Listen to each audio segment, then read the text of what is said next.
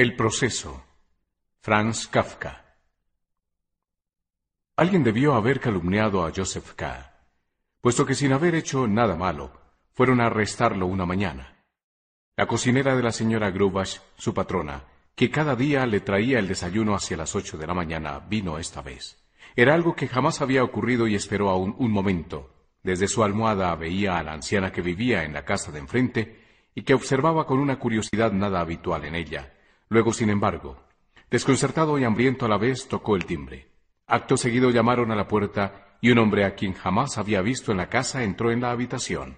Era alto y delgado, pero de constitución robusta. Llevaba un traje negro ceñido que, como ocurre con la ropa de viaje, tenía muchos pliegues, bolsillos, hebillas, botones y un cinturón, por lo que, sin que uno supiese muy bien para qué servía, daba la impresión de algo muy práctico. ¿Quién es usted? preguntó K, incorporándose a medias en la cama. Pero el hombre pasó por alto la pregunta, como si su aparición fuese algo que había que aceptar, y dijo simplemente ¿Ha llamado? Hans tiene que traerme el desayuno, dijo K. E intentó primero, sin hablar, solo mediante la atención y la reflexión, descubrir quién era realmente el hombre. Pero éste no estuvo mucho tiempo expuesto a sus miradas.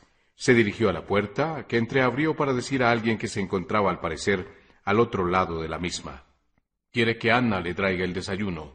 Siguieron unas breves carcajadas en la habitación contigua, pero sonaban de un modo que no permitía deducir con seguridad si pertenecían a varias personas.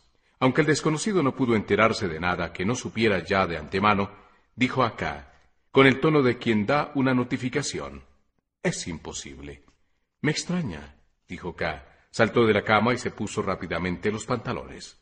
Quiero ver qué clase de gente es la que está en la habitación contigua y qué explicaciones me dará la señora Grubach por esta molestia. Inmediatamente se dio cuenta de que no debió decir aquello en voz alta y de que con ello, de cierto modo, concedía al forastero un derecho de control. Pero esto ahora no le parecía importante. De todos modos, el forastero lo consideró así porque dijo ¿No prefiere quedarse aquí? Ni quiero quedarme, ni quiero que usted me dirija la palabra, sin haberse presentado. Mi intención era buena, dijo el forastero, y abrió la puerta espontáneamente. En la habitación contigua, donde K entró con más lentitud de la que hubiera deseado, vio a la primera ojeada que todo estaba casi igual que la noche anterior. Era la sala de estar de la señora Grubach. Puede que en esta habitación repleta de muebles, tapetes, porcelanas y fotografías hubiera un poco más de espacio que de ordinario, cosa que uno no descubría inmediatamente, tanto menos por el hecho de que la principal transformación consistía en la presencia de un hombre sentado junto a la ventana abierta con un libro del que levantó la vista en aquel momento. Debió usted quedarse en su habitación. ¿No se lo ha dicho Franz? Sí, ¿y usted qué quiere? Y apartó la mirada del individuo que acababa de conocer dirigiéndola al llamado Franz, que se había quedado en el umbral de la puerta. Después volvió a mirar el primero. Por la ventana abierta se divisaba nuevamente la anciana que, con una curiosidad verdaderamente senil, parecía ahora en la ventana que daba enfrente para continuar viéndolo todo. Que venga la señora Grubach, dijo K. E hizo un movimiento como para deshacerse de los dos hombres, que sin embargo se hallaban a bastante distancia, y se dispuso a seguir adelante. No, dijo el hombre de la ventana, Arrojó el libro sobre una mesita y se levantó. Usted no se va. Está arrestado. Así parece, dijo K. Pero, ¿por qué? preguntó luego. No nos han encargado de decírselo. Métase en su habitación y espere. Acaba de iniciarse la instrucción del proceso y se le informará de todo a su debido tiempo. Sobrepaso los límites de mis atribuciones, hablándole con tanta amabilidad. Pero no creo que nos oiga nadie más que Franz, y él mismo, contra toda norma, es amable con usted. Si usted sigue teniendo tanta suerte en todo como lo ha tenido en la designación de sus guardianes, puede confiar. K iba a sentarse, pero entonces se dio cuenta de que en toda la sala no había otro asiento que el sillón de la ventana. Ya se dará cuenta de que todo va en serio, dijo Franz, al tiempo que se acercaba a él con el otro hombre, este último especialmente tenía una estatura mucho más elevada que K, y le golpeaba los hombros con frecuencia. Ambos examinaron el camisón de K, y dijeron que ahora tendría que llevar una camisa mucho peor, pero que le guardarían aquella con el resto de la ropa interior, y que se la devolverían si su caso se resolvía favorablemente. Es mejor que nos dé sus cosas a nosotros en lugar de dejarlas en el almacén, dijeron, porque en el almacén desaparecen a menudo los objetos y además los venden todos después de cierto tiempo, al margen de que el proceso haya acabado o no. Y hay que ver lo que duran este tipo de procesos, sobre todo en los últimos tiempos. Al final los del almacén le darían el producto de la venta, pero en primer lugar el dinero obtenido es muy poco, porque en la subasta no decide quién más ofrece, sino quién más soborna. Y además, la experiencia demuestra que este producto de la subasta se va reduciendo al pasar de mano en mano y con el transcurso de los años. K hacía poco caso de estos discursos. No daba mucha importancia al derecho, que tal vez tenía aún a disponer de sus cosas. Para él era mucho más importante poner en claro la situación, pero en presencia de aquella gente no podía ni siquiera reflexionar, y además el vientre del segundo de sus policías, que otra cosa podían ser eh, sino policías, le empujaba una y otra vez con un gesto aparentemente amable, pero si miraba hacia arriba veía una cara seca, huesuda, con una nariz grande y torcida, que no encajaba con aquel cuerpo obeso, una cara que por encima de él se ponía de acuerdo con el otro guardián. ¿Qué de gente eran? ¿De qué hablaban? ¿De qué autoridad dependían? K vivía aún en un estado de derecho, reinaba una paz general, todas las leyes se mantenían vigentes. ¿Quién se atrevía a asaltarle en su propio domicilio? Permítanme, dijo, y se metió en su habitación a toda prisa por entre los guardias. Parece razonable. Oyó que decían tras él. En su habitación abrió bruscamente los cajones del escritorio. Allí todo estaba en orden, pero con la excitación no pudo encontrar enseguida los documentos personales que buscaba. Encontró finalmente el permiso para circular en bicicleta y se disponía ya a dirigirse con él hacia los guardias, pero luego el papel le pareció demasiado insignificante y continuó buscando hasta que encontró la partida de nacimiento. Cuando regresó a la habitación contigua, se estaba abriendo, se estaba abriendo precisamente la puerta del otro lado y la señora Grubach se disponía a entrar. Apenas la hubo reconocido, K quedó visiblemente confusa. Se excusó desapareció y cerró la puerta con extrema precaución. ¿Por qué no entra? Tuvo tiempo de decir K, pero se hallaba ya con sus papeles en el centro de la sala, echó una ojeada a la puerta que no se volvió a abrir y solo le sobresaltó un grito de los guardias que, sentados junto a la mesita situada al lado de la ventana abierta, se estaban comiendo su desayuno. K se dio cuenta de ello en aquel momento. ¿Por qué no ha entrado? preguntó. No puede, dijo el guardián más alto. Usted está arrestado. ¿Cómo puedo eh, estar arrestado? Y de esta forma. Ya está empezando otra vez, dijo el guardián mientras mojaba un parecillo de Viena en el tarro de la miel. No contestamos a esas preguntas. Tendrá que contestarlas, dijo K. Aquí está mi documentación. Enséñeme la suya y sobre todo la orden de arresto. Pero el guardián se limitó a decir con un gesto de desaprobación. Mira, Willen, Admite que no conoce la ley y afirma al mismo tiempo que es inocente. Tienes toda la razón, pero no hay forma de que entienda nada, dijo el otro. K no insistió. Pensaba, tengo que dejar que me confunda la charlatanería de estos órganos inferiores como ellos mismos reconocen ser. En cualquier caso es evidente que hablan de cosas que no entiendo. Su seguridad solo es posible gracias a su estupidez. Si pudiera cambiar unas palabras con unas personas iguales a mí, todo quedaría muchísimo más claro. Anduvo de un lado a otro por unas cuantas veces por el espacio libre de la habitación. Vio ante él a la anciana, la cual había arrastrado hasta la ventana a un hombre aún mucho más viejo. K pensó que tenía que poner fin al espectáculo. Preséntenme a su superior, dijo. Cuando él lo desee, no antes, dijo el guardián al que llaman Willem. Si la pobreza intelectual de los guardianes no hubiese sido tan evidente, uno habría podido suponer que también ellos, por esa misma convicción, no habían visto peligro alguno en el hecho de dejarle solo. Y si quería que mirasen cómo se dirigía ahora a un pequeño armario de pared donde guardaba un buen aguardiente, cómo se servía primero una copita para sustituir al desayuno, luego se pudo otra destinada a darse ánimos, pero solo en previsión de que, caso improbable, tuviera necesidad de ello. Entonces una llamada de la habitación contigua le asustó tanto que golpeó el cristal con los dientes. El inspector le llama, gritaron. Fue solo el grito lo que le aterró. Un grito breve, seco, cortante, militar, que jamás habría esperado del guardián Franz. La orden en sí le pareció muy oportuna. Por fin, gritó como respuesta. Cerró el pequeño armario y se precipitó inmediatamente a la sala contigua.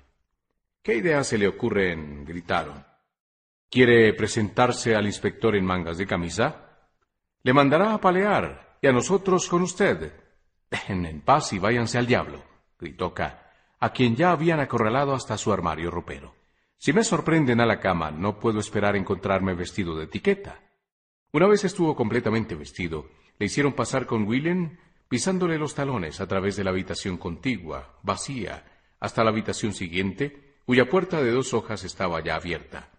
Como K sabía muy bien, la habitación era ocupada desde hacía poco por una tal señorita Bernster, mecanógrafa, que solía levantarse muy temprano para ir al trabajo y regresaba muy tarde a casa.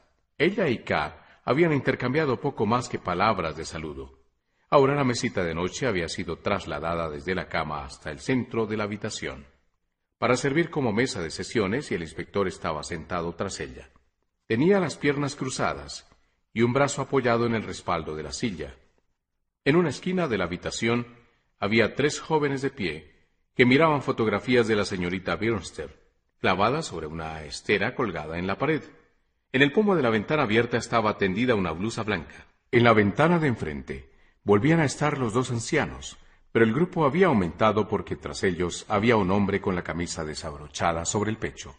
Se estiraba y se retorcía con los dedos la barba rojiza y puntiaguda. ¿Joseph K? preguntó el inspector, tal vez con la simple intención de atraer la distraída mirada de K. Él asintió. Estará usted muy sorprendido por los acontecimientos de esta mañana, dijo el inspector, a la vez que con ambas manos desplazaba los pocos objetos que había en la mesita de noche, la vela y las cerillas, un libro, un alfiletero, como si fuesen objetos que necesitase para el interrogatorio. Claro que sí, dijo K y sintió el bienestar de hallarse por fin ante un hombre razonable y de poder hablar con él sobre su asunto. Claro que estoy sorprendido, pero no se puede decir que esté demasiado sorprendido. ¿No demasiado sorprendido? preguntó el inspector, mientras ponía la vela en el centro de la mesita y agrupaba a su alrededor los restantes objetos.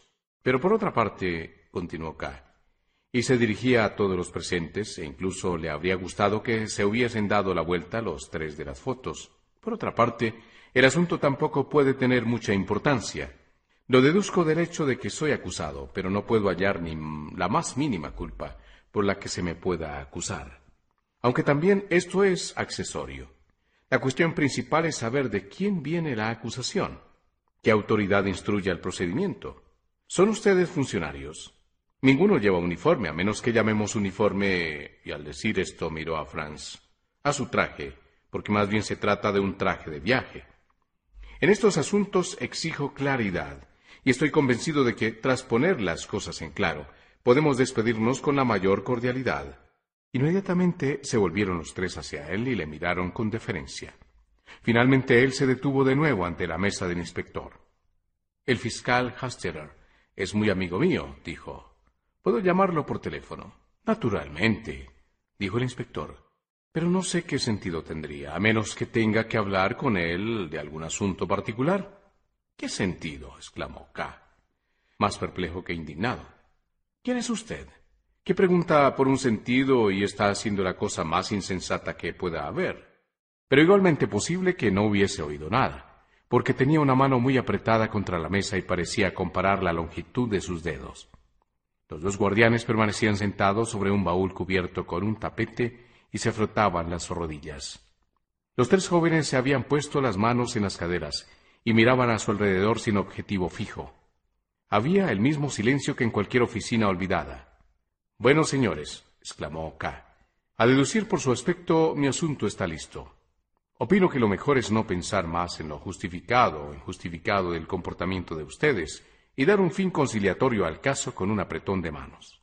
Si ustedes comparten mi opinión, les suplico y se aproximó a la mesa del inspector teniéndole la mano. El inspector levantó la vista, se mordió los labios y miró la mano tendida de K. Este seguía creyendo que el inspector se la estrecharía, Pero el inspector se levantó, tomó un rígido bombín que estaba en la cama de la señorita Birnster y se lo puso cuidadosamente con ambas manos. Qué fácil le parece a usted todo, dijo al mismo. Que demos un fin conciliatorio a este asunto. No, no, esto es completamente imposible.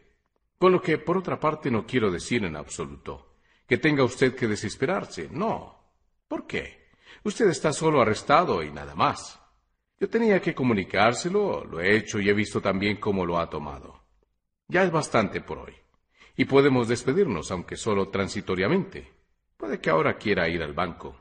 ¿Al banco? preguntó K. Yo pensaba que estaba arrestado. ¿Cómo puedo ir al banco si estoy detenido? dijo K, con cierta insolencia. Vaya, dijo el inspector, ya desde la puerta. Usted no me ha entendido. Está arrestado por esto. Pero esto no va a impedir que ejerza su profesión. Tampoco debe alterar su vida normal. Entonces no es tan grave esto de estar arrestado, dijo K. No he dicho nunca que lo fuese, dijo éste. Pero entonces tampoco parecía muy necesario que me notificasen el arresto, dijo K, y se le acercó. También los restantes se habían acercado. Ahora estaban todos agrupados en un pequeño espacio junto a la puerta. Era mi deber, dijo el inspector. Es un deber idiota, dijo K, inflexible. Es posible, contestó el inspector, pero no vamos a perder el tiempo con estas discusiones. Usted quería ir al banco, ¿no? Pero ya que quiere que se le explique todo. No le obligó a ir al banco únicamente, había supuesto que usted deseaba ir. Y para facilitárselo, y también para que su llegada al banco pase lo más inadvertida posible, he mandado venir a estos tres señores, colegas suyos, que están a su disposición. ¿Cómo? gritó K. Y miró con asombro a los tres. Aquellos jóvenes anémicos, tan impersonales, que solo recordaba formando un grupo en las fotografías, eran efectivamente empleados de su banco, no exactamente colegas, lo cual habría sido una exageración. ¿Cómo no se había dado cuenta K? ¿Hasta qué punto le habrían absorbido la atención el inspector y los guardianes para no reconocer a aquellos tres individuos? El rígido Ravensteiner, de brazos colgantes, el rubio Coolidge, de ojos hundidos, y Kaminer, con su sonrisa insoportable, producida por una deformación muscular crónica. Una vez abajo, K, con el reloj en la mano, decidió tomar un taxi para no prolongar innecesariamente el retraso, que era ya de media hora. Caminer corrió a la esquina a buscar el coche y los otros dos intentaban distraer a K cuando Coolidge señaló la puerta de la casa de enfrente, en cuyo marco acababa de aparecer el hombre alto de barba roja y puntiaguda. Seguramente los viejos estaban aún en la escalera. A K le molestó que Coolidge le hubiese llamado la atención sobre el individuo que él había visto ya y cuya presencia había incluso esperado. No me mire, les vetó, sin advertir que esta forma de hablar debía llamar la atención. Pero no fueron precisas más explicaciones, porque en aquel mismo momento llegaba el automóvil. Entonces K recordó que no había advertido la desaparición del inspector y se propuso observar las cosas más detenidamente. No obstante, se volvió involuntariamente y se inclinó por encima del respaldo trasero del coche para ver si aún estaban el inspector y los guardianes. Aunque no lo aparentase, entonces habría necesitado de alguien y que éste le hablara, pero los tres hombres parecían cansados. Cuando se hartó de mirar la calle desierta, se tendió en el sofá, después de abrir un poco la puerta que daba al recibidor para ver desde allí cualquiera que entrase a la casa. Hasta cerca de las once permaneció tranquilamente acostado, fumando un cigarro en el sofá, pero ya no pudo aguantar más y dio unos pasos hacia el recibidor como si con ello pudiese acelerar la llegada de la señorita Birstner. No la deseaba de un modo especial, ni siquiera recordaba muy bien su aspecto, pero quería hablar con ella y le irritaba que su retraso añadiese un elemento de desorden e inquietud al final del día. También ella tenía la culpa de que no hubiese cenado y de que hubiese renunciado a su visita a Elsa, prevista para ese día. De todos modos, aún podía reparar ambas cosas si decidía ir al local donde servía Elsa. También podía hacerlo más tarde, después de la entrevista con la señorita Birchner. Eran ya más de las once y media, cuando se oyeron pasos en el rellano. K, sumido en sus pensamientos, paseaba por el recibidor como si fuese su propia habitación, y corrió a esconderse detrás de su puerta. Era la señorita Birchner, que acababa de llegar. Temblando se ciñó el chal de seda que cubría sus estrechos hombros mientras cerraba la puerta. A los pocos instantes se metería en su habitación, donde K no podía introducirse a medianoche. Por consiguiente tenía que abordarla ahora, pero por desgracia había olvidado encender la luz eléctrica de su habitación, de suerte que, si salía de la habitación oscura, su aparición parecería un asalto, o al menos podía darle un susto terrible a ella. En su desconcierto, y como no había tiempo que perder, le susurró por la rendija de la puerta Señorita Wirsner. Sonó más como una súplica que como una llamada. ¿Hay alguien ahí? preguntó la señorita Wirsner, mirando a su alrededor con los ojos muy abiertos.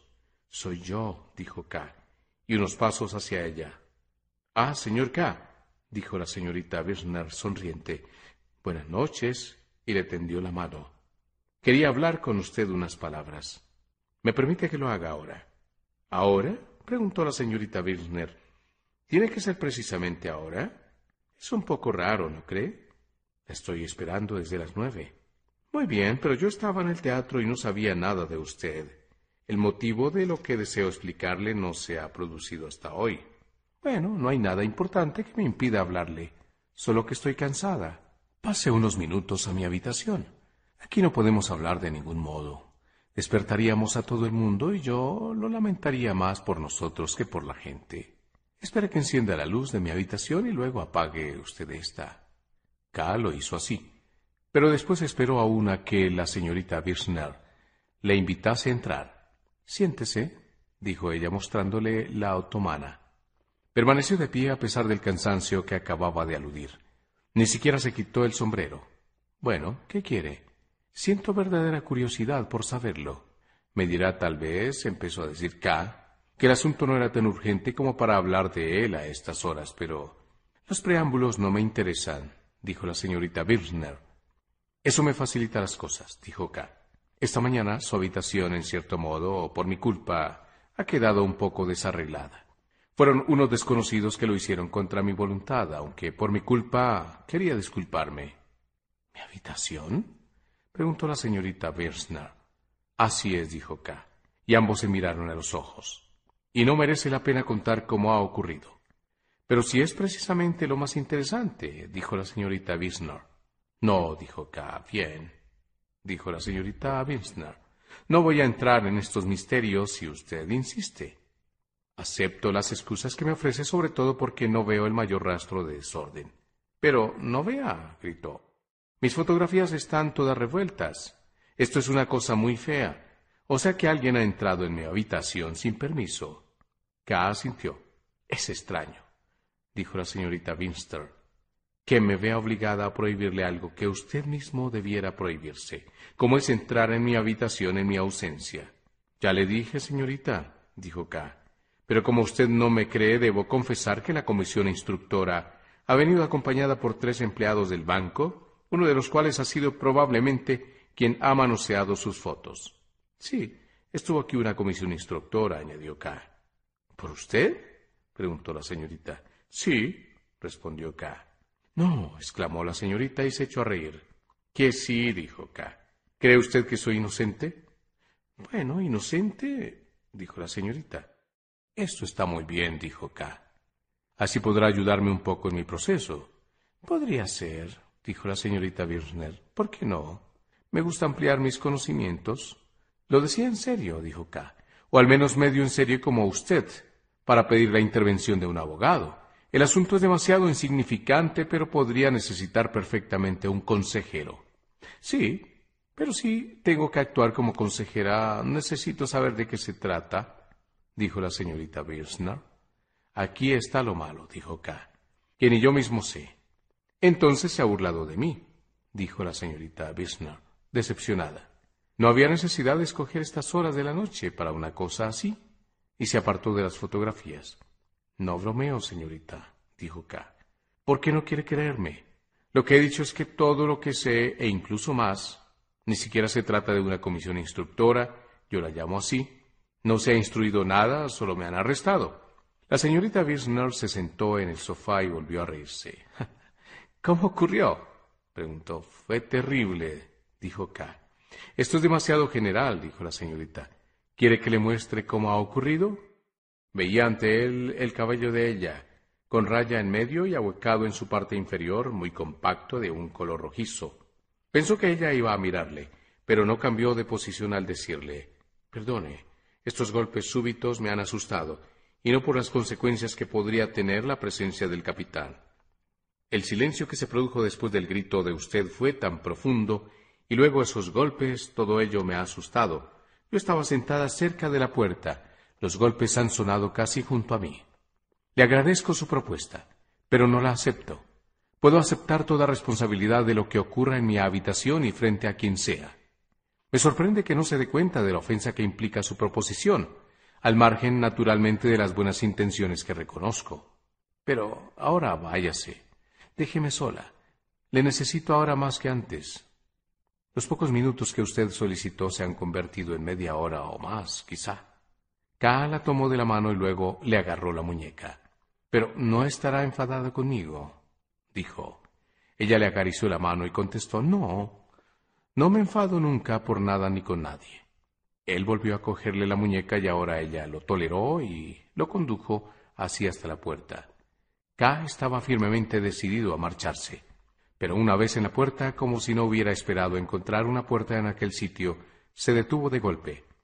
La señorita Wisner aprovechó la ocasión para soltarse, abrir la puerta, deslizarse hacia el recibidor y desde allí decir acá. Ahora venga, por favor. Indicó la puerta de la habitación del capitán bajo la cual se veía luz.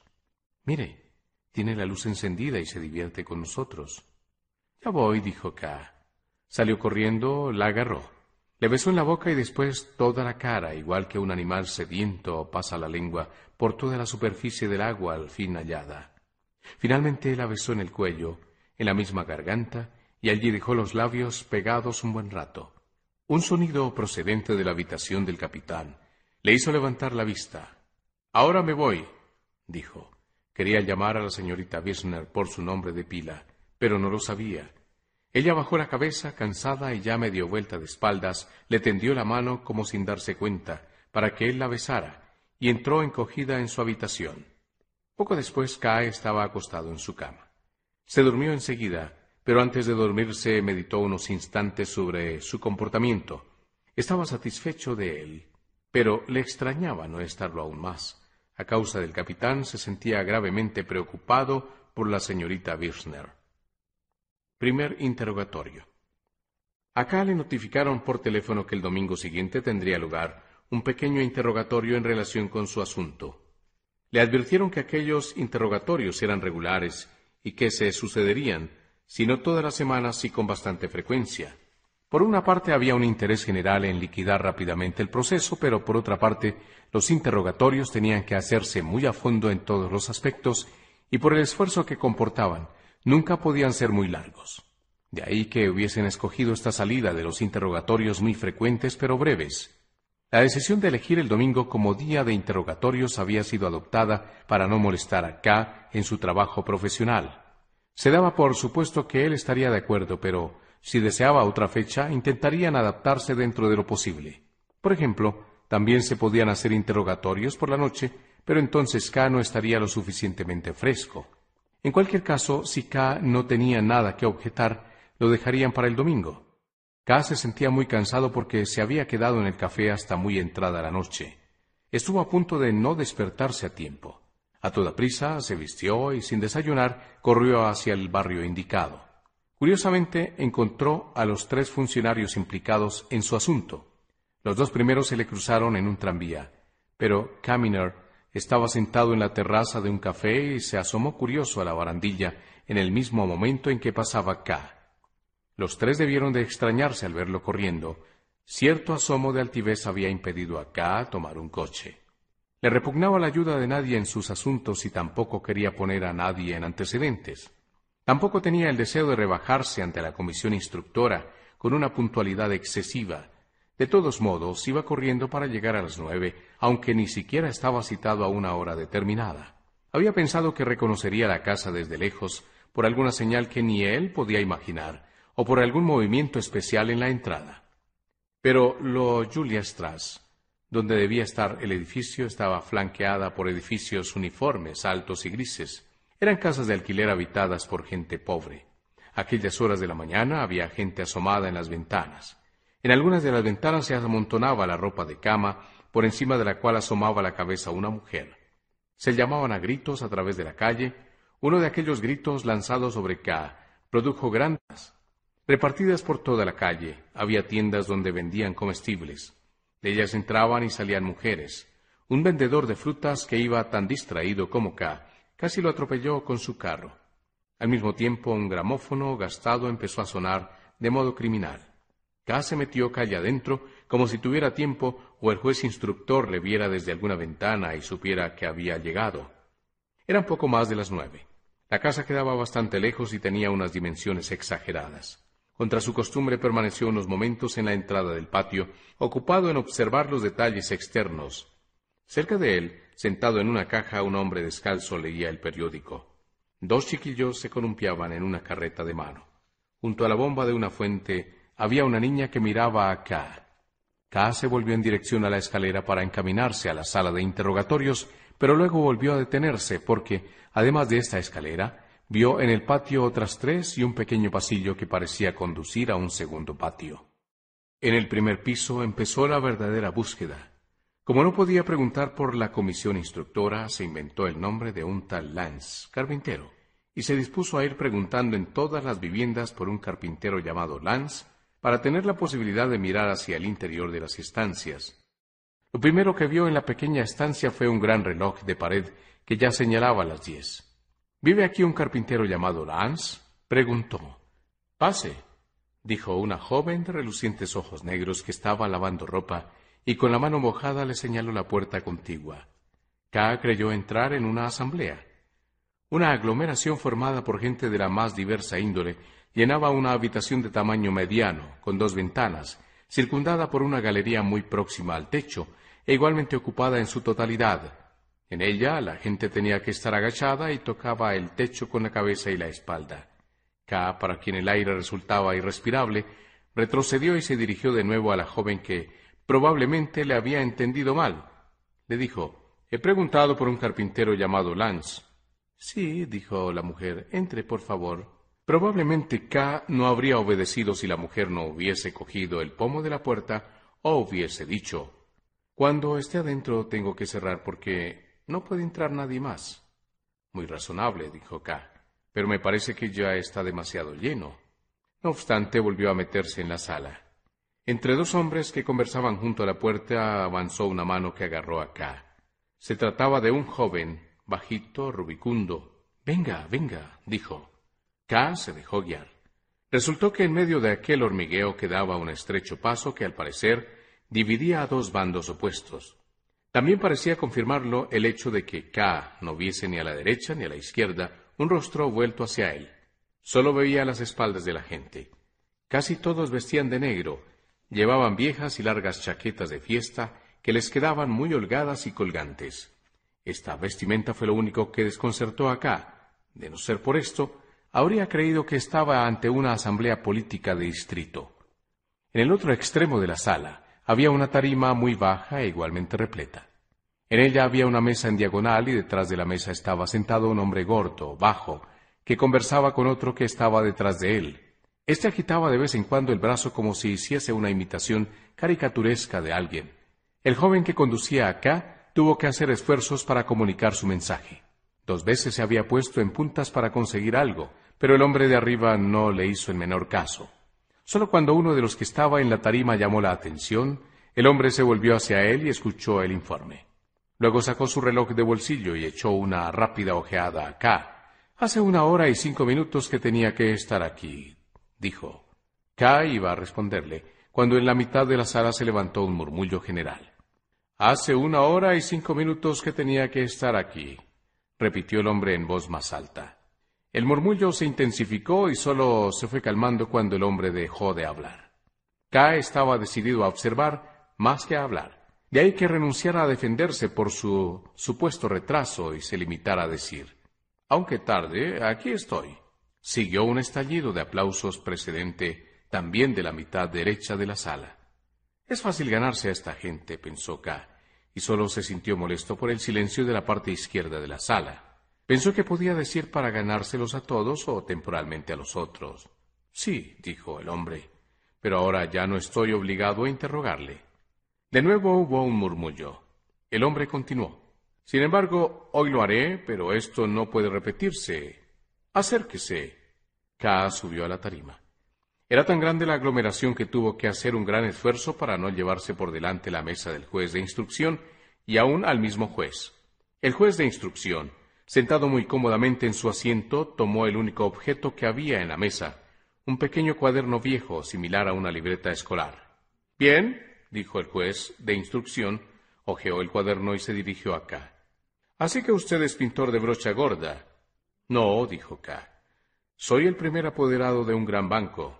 Esta respuesta provocó una gran carcajada en el bando de la derecha, tan cordial que K tuvo que reírse. El juez de instrucción, muy indignado y seguramente impotente, intentó desquitarse con los de la galería, se levantó de un salto, los amenazó y sus cejas se erizaron sobre los ojos. Sin embargo, la mitad izquierda de la sala seguía muda. La gente formaba hileras y todas las caras se orientaban hacia la tarima, atentas a las palabras que allí se intercambiaban. K entonces tomó la palabra. Su pregunta, señor juez de instrucción, sobre si soy pintor de brocha gorda, es característica de toda la forma de llevar el proceso instruido contra mí. Puede usted objetar que no se trata de un proceso, y tiene razón, porque solo es un proceso si yo lo reconozco como tal. Pero ahora, sí lo reconozco, en cierto modo por compasión. Si uno quiere darle cierta importancia, no puede enfrentarse a él más que de un modo compasivo. No digo que sea un procedimiento aberrante, pero ofrezco a su conciencia esta definición del mismo. K interrumpió y miró hacia abajo, a la gente de la sala. Lo que había dicho era más fuerte de lo que se proponía, pero era cierto. Parecía merecer los aplausos de todos, pero esta vez se calló todo el mundo. Seguramente esperaban con interés lo que iba a seguir, fue una molestia que precisamente entonces se abriera la puerta del extremo de la sala y entrara la joven lavandera, que al parecer había acabado su trabajo. La mujer atrajo algunas miradas, a pesar de la precaución con que entró. Solo el juez de instrucción dijo acá, un motivo de contento porque pareció afectado con sus palabras. Hasta entonces le había escuchado de pie porque la locución de K le había sorprendido en el momento de levantarse para amenazar a los de la galería. Ahora, durante la pausa, se sentó poco a poco, como si no quisiera que lo notasen. Cogió nuevamente el cuadernillo para tranquilizar la expresión. No sirve de nada, continuó K. También su cuaderno, señor juez, confirma lo que digo. Satisfecho de oír únicamente sus palabras, se atrevió incluso a quitarle el cuaderno al juez de instrucción. Lo levantó, cogiéndolo por una de sus hojas como si le diera asco. He aquí las actas del juez de instrucción dijo, y dejó caer el cuaderno sobre la mesa. Puede usted seguir leyendo tranquilamente, señor juez de instrucción. Este libro de acusaciones no me da ningún miedo, aunque me sea inaccesible porque solo puedo cogerlo con dos dedos. Nunca lo cogería con toda la mano. Solo podía ser un signo de profunda humillación. El hecho de que el juez tomara el cuadernillo tal como éste cayó en la mesa, lo arreglara un poco y emprendiese de nuevo su lectura. Los rostros de la gente de la primera fila se dirigían acá con expectación. Todos eran ancianos, algunos de barba blanca. ¿Eran tal vez quienes decidían, quienes podían influir en toda la asamblea? Lo que me ha ocurrido, continuó K en tono más bajo, mirando las caras de la primera fila, lo que me ha ocurrido es solo un caso aislado y como tal, sin importancia, puesto que no me lo tomo muy en serio pero es el síntoma del modo de proceder contra muchos. Aquí hablo en su nombre y no solo en el mío. Turbado o impaciente, el juez de instrucción se revolvía en su asiento. El hombre que tenía detrás se inclinó sobre él para infundirle valor o para darle algún consejo secreto. La gente de la sala hablaba en voz baja, pero con gran animación. Los dos bandos se mezclaban. Algunos individuos señalaban con el dedo acá, otros al juez de instrucción, la polvorienta neblina impedía ver con claridad a los que estaban más alejados. Debía de ser muy fastidiosa para los espectadores. Estos se veían obligados a formular preguntas en voz baja a los demás miembros de la asamblea. Las respuestas se daban también en voz baja, con las manos puestas delante de la boca. Acabo enseguida, dijo K, y como no había ninguna campanilla, golpeó la mesa con el puño. El susto hizo que se separasen inmediatamente las cabezas del juez de instrucción y de su consejero. Todo este asunto me resulta extraño, y por eso juzgo con serenidad. Suponiendo que este supuesto juicio les importe algo, pueden ustedes sacar un gran provecho de lo que yo les digo, si me escuchan. Les ruego que aplacen sus deliberaciones sobre lo que voy a exponer, porque tengo poco tiempo y me iré pronto. Inmediatamente se calló todo el mundo. Tanto era el dominio que ya tenía acá sobre la asamblea.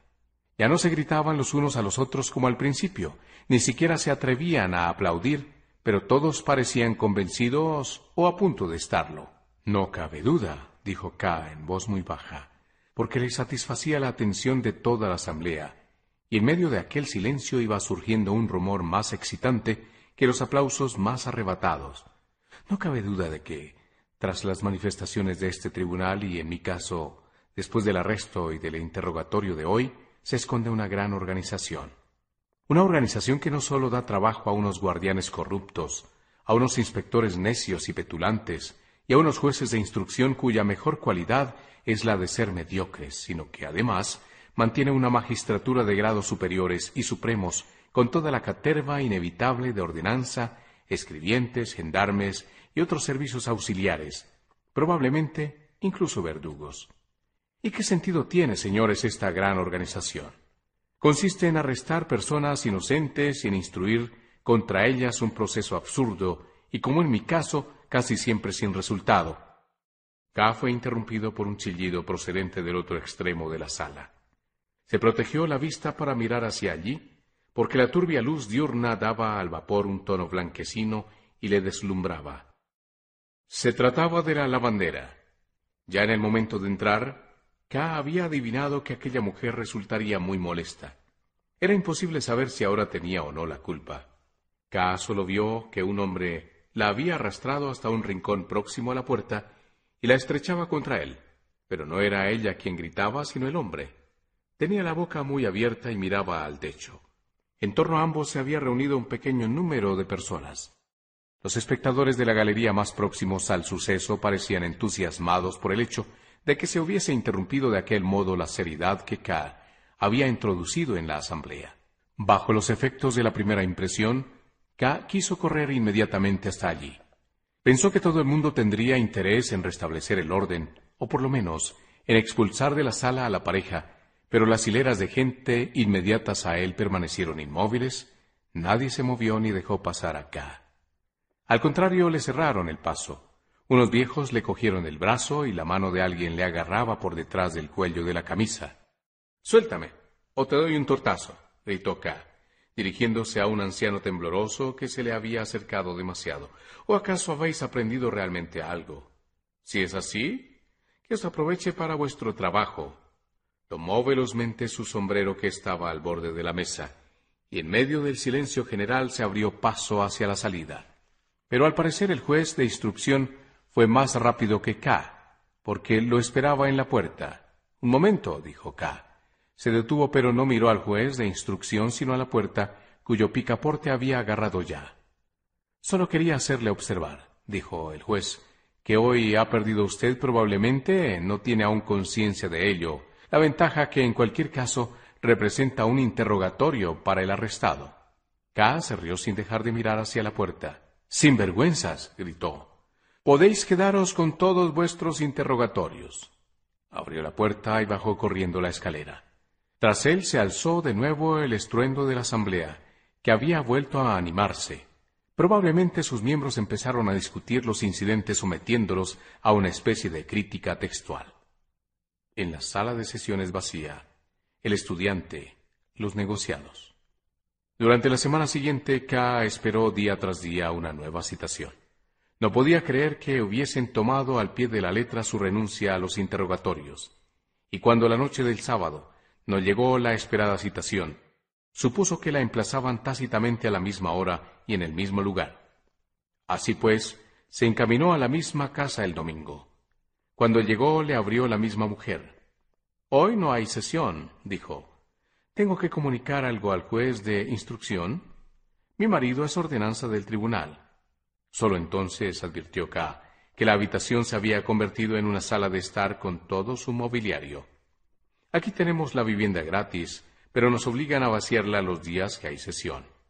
El empleo de mi marido tiene ciertos inconvenientes, observó la mujer. No me sorprende tanto la habitación como el hecho de que esté usted. El incidente es cosa casi olvidada, dijo la mujer.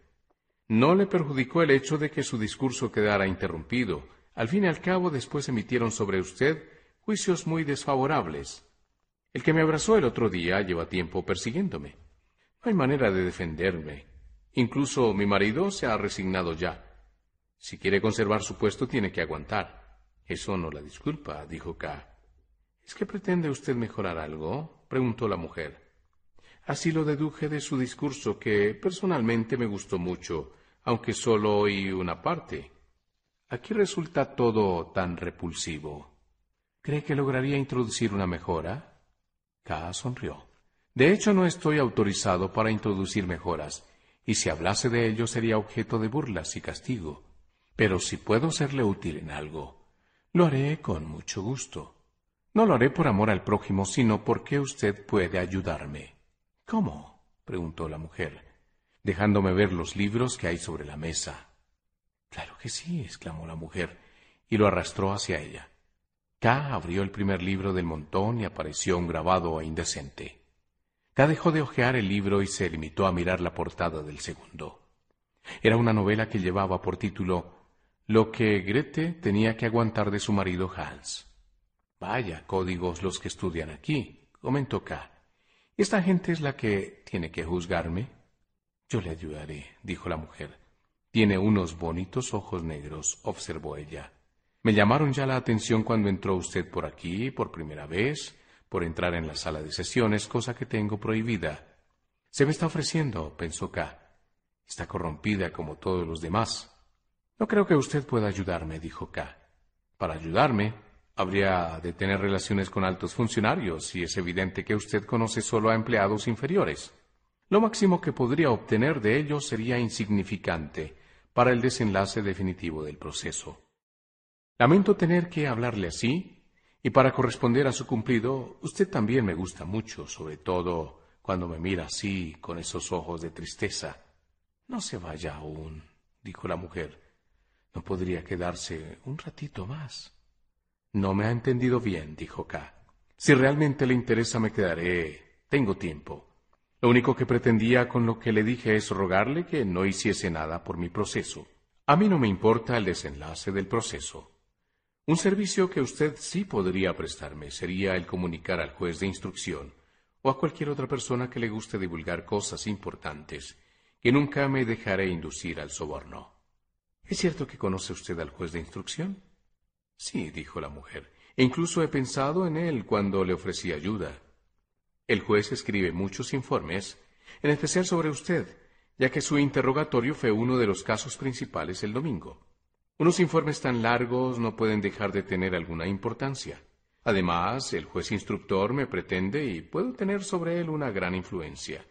Además, tengo pruebas de lo que siente por mí ayer a través del estudiante, el del incidente del domingo me envió unas medias de seda. Son bonitas, aunque demasiado finas y apropiadas para mí. De pronto se interrumpió, puso su mano en la mano de K, como si quisiera calmarlo, y susurró. Silencio, Bertold. Este nos está mirando. En la puerta de la sala de sesiones había un joven. K lo miró con curiosidad, porque era el primer estudiante de aquella desconocida jurisprudencia, con que en cierto modo establecía un contacto personal era un hombre que probablemente llegaría a ocupar cargos superiores. El estudiante no parecía ocuparse de K. Hizo una señal a la mujer y se encaminó a la ventana. No lo vaya a tomar a mal. Se lo suplico. No vaya a pensar nada malo de mí. Tengo que ir con ese hombre abominable, pero vuelvo enseguida. Iremos a donde usted quiera. Me sentiré feliz si puedo estar lejos de aquí, ojalá para siempre. K buscó aún la mano de ella en el vacío. La mujer le atraía de verdad y a pesar de sus reflexiones no encontró ningún motivo para no ceder a aquella atracción. El estudiante miró acá por encima de los hombros de la mujer, se pegó al cuerpo de ella y la abrazó. Ella bajó la cabeza y cuando ella se inclinaba, él le dio un sonoro beso en el cuello, casi sin dejar de hablar. K entonces vio confirmada la tiranía que el estudiante ejercía sobre la mujer. K se levantó y se puso a recorrer la estancia de un lado a otro. Si está impaciente, puede marcharse, nadie lo echará de menos, dijo el estudiante. Aunque esta observación pudiese representar una explosión de cólera, también había en ella la arrogancia del futuro magistrado. Estoy impaciente, es verdad, pero la manera más sencilla de acabar con esta impaciencia es que usted nos deje. Con gusto me iré con la mujer. Por lo demás tendrá usted que estudiar muchas cosas antes de llegar a juez. Tardará mucho en conseguirlo a base de esos discursos groseros que sabe usted con tanta facilidad y desvergüenza. No debían haberle dejado tan libre, dijo el estudiante. Ha sido un error, se lo he dicho al juez de instrucción. Al menos había que retenerle en su habitación durante los interrogatorios. Es inútil tanta charla, dijo K, tendiendo la mano a la mujer. Venga. Ah, no, dijo el estudiante. A esta no se la lleva, y con fuerza levantó a la mujer y la llevó hacia la puerta. K dio unos pasos hacia él. Entonces dijo la mujer, Es inútil. El juez de instrucción me manda a buscar, no puedo ir con usted. ¿Y usted no quiere que la liberen? gritó K, poniendo la mano en el hombro del estudiante. No, ¿qué se ha creído? exclamó la mujer. Suéltelo, suéltelo. Se limita a cumplir órdenes del juez de instrucción. Para allá me lleva. Entonces lo suelto y a usted no quiero verla más, dijo K furioso. K se daba cuenta de que aquella era la primera derrota que infligía a aquella gente.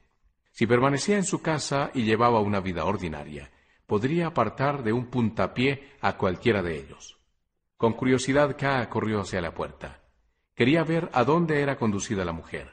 Resultó que el trayecto era muy breve. Frente a la sala de estar se veía una escalera que seguramente conducía a la buhardilla. El estudiante condujo a la mujer escaleras arriba. La mujer saludó a K con la mano. K la miraba sin expresión, como una desconocida, no quería dejar ver su decepción. K se dio cuenta de que estaba frente a la puerta de salida. Fue como si todas las fuerzas volvieran a él de pronto y para saborear la libertad recuperada, corrió a ocupar el primer peldaño de la escalera y, desde allí, se despidió de sus acompañantes. Les estrechó las manos vacías varias veces y permaneció inmóvil por unos instantes. Se arregló el pelo con un espejo de bolsillo y bajó corriendo la escalera. Hasta entonces su estado de salud siempre constante nunca le había deparado tales sorpresas. ¿Acaso su cuerpo pensaba revolucionarse y prepararle un nuevo proceso, puesto que también soportaba el primero? No descartó totalmente la idea de hacerse visitar por un médico a la primera ocasión.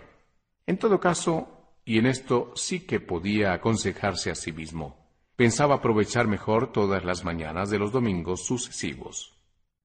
Durante el periodo siguiente, a K le resultó imposible hablar, aunque fuesen dos palabras, con la señorita Birnsner. Intentó acercarse a ella de mil maneras, pero ella siempre encontraba la forma de impedirlo. K salía de su oficina y se quedaba en su habitación, sentado en el sofá, sin encender la luz ni ocuparse en otra cosa que en observar el recibidor. Si pasaba la criada y cerraba la habitación aparentemente vacía, él se levantaba otra vez y volvía a abrir. Por la mañana se levantaba más temprano que de costumbre. Así podía sorprender a la señorita Wissner, cuando solía salir a su oficina. Pero ninguno de estos intentos dio resultado. Después le escribió una carta. En ella intentaba explicar su conducta, prometía no traspasar jamás los límites que ella le impusiera y pedía que le diera la oportunidad de hablar con ella por lo menos una vez. Finalmente le comunicaba que el domingo siguiente estaría todo el día en su habitación esperando que ella le diese una señal de que podía acceder a su ruego o de que al menos le explicaría por qué no podía cumplir sus deseos, aunque él le había prometido obedecerla en todo. Las cartas no fueron devueltas, pero tampoco hubo respuesta. En cambio, el domingo, a primeras horas de la mañana, observó por el ojo de la cerradura que había mucho movimiento en el recibidor. Pronto se explicó todo. Una profesora de francés, alemana, llamada Montag, una criatura débil, pálida, un poco coja, que hasta entonces había tenido una habitación para ella sola. Se trasladaba a la habitación de la señorita Brisner. Durante horas la vio deslizarse por el recibidor. Cuando K entró, la señorita Montag se acercó a él desde la ventana. Se saludaron en silencio. La señorita Montag dijo, No sé si usted me conoce. K miró con el ceño fruncido. Claro que sí, dijo. Lleva ya bastante tiempo viviendo con la señora Grubach. Pero no creo que usted se preocupe mucho por las cosas de la pensión, dijo la señorita Montag. No, dijo K. Ambos se acercaron en silencio y pusieron dos sillas a un extremo de la mesa y se sentaron frente a frente. Pero la señorita Montag volvió a levantarse enseguida porque había dejado su pequeño bolso en el alféizar de la ventana y fue a recogerlo. Al regresar dijo, Quiero decirle unas palabras por encargo de mi amiga. Quería venir ella misma, pero hoy no se encuentra muy bien. Tendrá que dispensarla y escucharme a mí en su lugar. Por otra parte, tampoco le había dicho más de lo que yo voy a decirle. Al contrario, creo yo puedo decirle incluso más cosas, puesto que soy relativamente ajena al asunto. Parece que la señorita Bisner no quiere concederme una entrevista, dijo K. Así es, contestó la señorita Montag. Ahora, después de su observación, puedo hablarle con toda franqueza. Usted le ha pedido una entrevista a mi amiga, pero ella no sabe qué tema hay que hablar. Y hay que, por motivos que desconozco, está convencida de que esta entrevista no beneficiaría a nadie. La señorita Montag le siguió unos pasos. Pero ante la puerta tuvieron que retroceder, porque ésta se abrió y entró el capitán Lance. K lo vio de cerca por primera vez. Era un hombre alto, de unos cuarenta años, de rostro bronceado y carnoso. El capitán hizo una ligera inclinación que también se dirigía a K, pero inmediatamente se acercó a la señorita Montag y le besó la mano con respeto. Su actitud con la señorita Montag contrastaba con el trato que K había dado a ésta. La señorita Montag se disponía a presentarle al capitán, pero K no quería que le presentasen a nadie. No se sentía capaz de ser amable. Para él, aquel beso del capitán había unido a la señorita Montag a un grupo deseoso de apartarlo de la señorita Wisner. Una de las noches siguientes, cuando K cruzaba el corredor, que iba desde su despacho a la escalera principal, oyó tras una puerta unos suspiros. Se detuvo asombrado y aguzó el oído para comprobar que no se equivocaba. Hubo unos instantes de silencio y luego volvieron a oírse los suspiros. Dominado por la curiosidad, abrió la puerta de golpe y con violencia. Como suponía, se trataba de un cuarto trasero. Viejos formularios, útiles, tinteros de barro, vacíos y tirados por el suelo, se amontonaban detrás de la puerta. Pero en el interior de la habitación había tres hombres agachados porque el techo era bajo y una vela los iluminaba. ¿Qué estáis haciendo aquí? preguntó K atropelladamente. Uno de los hombres que al parecer dominaba a los otros Iba embutido en una especie de vestidura de cuero de color oscuro. No respondió. Pero los otros dos gritaron, Señor, nos van a apalear, porque tú te has quejado de nosotros al juez de instrucción. Y sólo entonces advirtió K que se trataba de los guardianes Franz y Willem, y que el tercero tenía una vara en la mano para apalearlos. En realidad, dijo K, mirándolos, yo no me quejé, solo dije lo que había sucedido en mi casa. La verdad es que vuestra conducta no fue precisamente irreprochable. Señor, dijo Willem, si supierais lo mal que nos pagan, nos juzgaríais mejor. Tengo una familia que alimentar y Franz desea casarse. Intentamos sacar el dinero de donde podemos, puesto que trabajando no llegamos a ninguna parte. Me sentí tentado por la buena calidad de su ropa interior. Naturalmente nosotros tenemos prohibido actuar así, pero es natural que los guardianes se queden siempre con la ropa. Oyó a lo lejos los pasos de sus empleadores. Para no llamar la atención, cerró la ventana y echó a andar hacia la escalera principal. Junto a la puerta del cuarto trasero se detuvo. El silencio era absoluto. Mientras bajaba la escalinata del banco, observó detenidamente a los transeúntes. No se veía, sin embargo, una muchacha que esperase a nadie. La observación de Franz resultaba entonces ser una mentira, dicha con el objetivo de despertar compasión. Tampoco el día siguiente. Los guardianes se le fueron acá de la memoria. Hacía su trabajo de modo distraído. Cuando al regresar a casa volvió a pasar por el cuarto trasero. Lo abrió como de costumbre. Lo que vio en lugar de la esperada oscuridad lo sacó de quicio. Se sentó un rato para estar cerca de los empleados. Desordenó algunas copias con la intención de hacer creer que las examinaba y luego se marchó, porque se dio cuenta que los empleados no se atreverían a salir con él. Cansado y sin pensamientos, se encaminó hacia su casa. Una tarde, cuando K estaba precisamente muy ocupado, entre dos empleados que estaban con un montón de papeles, se metió en la habitación un tío de K, el tío Carl, pequeño terrateniente. Al verlo, K tuvo un susto tan grande como lo había tenido ya hacía mucho tiempo, al pensar que el tío podía llegar de un momento a otro, como lo había tenido ya hacía mucho tiempo, al pensar que el tío podía llegar de un momento a otro. Que el tío tenía que venir era un hecho del que K estaba totalmente seguro desde hacía aproximadamente un mes. Inmediatamente después de saludarle, no tenía tiempo de sentarse en la butaca que K le ofrecía. Pidió a K que le concediese una breve entrevista a solas. ¿Es necesario? Dijo. Es necesario, si quiero tener un poco de calma. Inmediatamente K mandó salir a los empleados y les ordenó que no dejasen entrar a nadie. ¿Qué es lo que me han dicho, Joseph? gritó el tío cuando se quedaron solos. Se sentó en la casa y para estar más cómodo, se puso debajo unos cuantos papeles sin mirarlos. ¿Adivino a qué te refieres? dijo K, obediente. Seguramente has oído hablar de mi proceso. Así es, contestó el tío. ¿Quién te ha informado? preguntó K. Me lo ha escrito Erna, dijo el tío. A causa de las muchas molestias de los últimos tiempos, había olvidado totalmente a Erna, ni siquiera había recordado el día de su cumpleaños. Y la historia de los bombones era evidentemente una inversión de la muchacha, con el objeto de defenderle ante su tío y su tía. Era algo conmovedor. Y seguramente no quedaría del todo recompensado con las entradas al teatro que K pensaba enviar desde entonces a la muchacha con regularidad. La verdad era que entonces no estaba para visitas, ni para conversaciones con una pequeña estudiante de instituto de dieciocho años. Sí, tío, dijo K. Es verdad. ¿Verdad? exclamó el tío. ¿Cómo puede ser verdad? ¿Qué clase de proceso? ¿No será un proceso criminal? Un proceso criminal, dijo K. ¿Y te quedas ahí sentado con un proceso criminal encima? gritó el tío. Cuanto más tranquilo esté, mejor. Mejor acabará en todo, dijo K fatigado. No tengas miedo. Esto no puede tranquilizarme, exclamó el tío.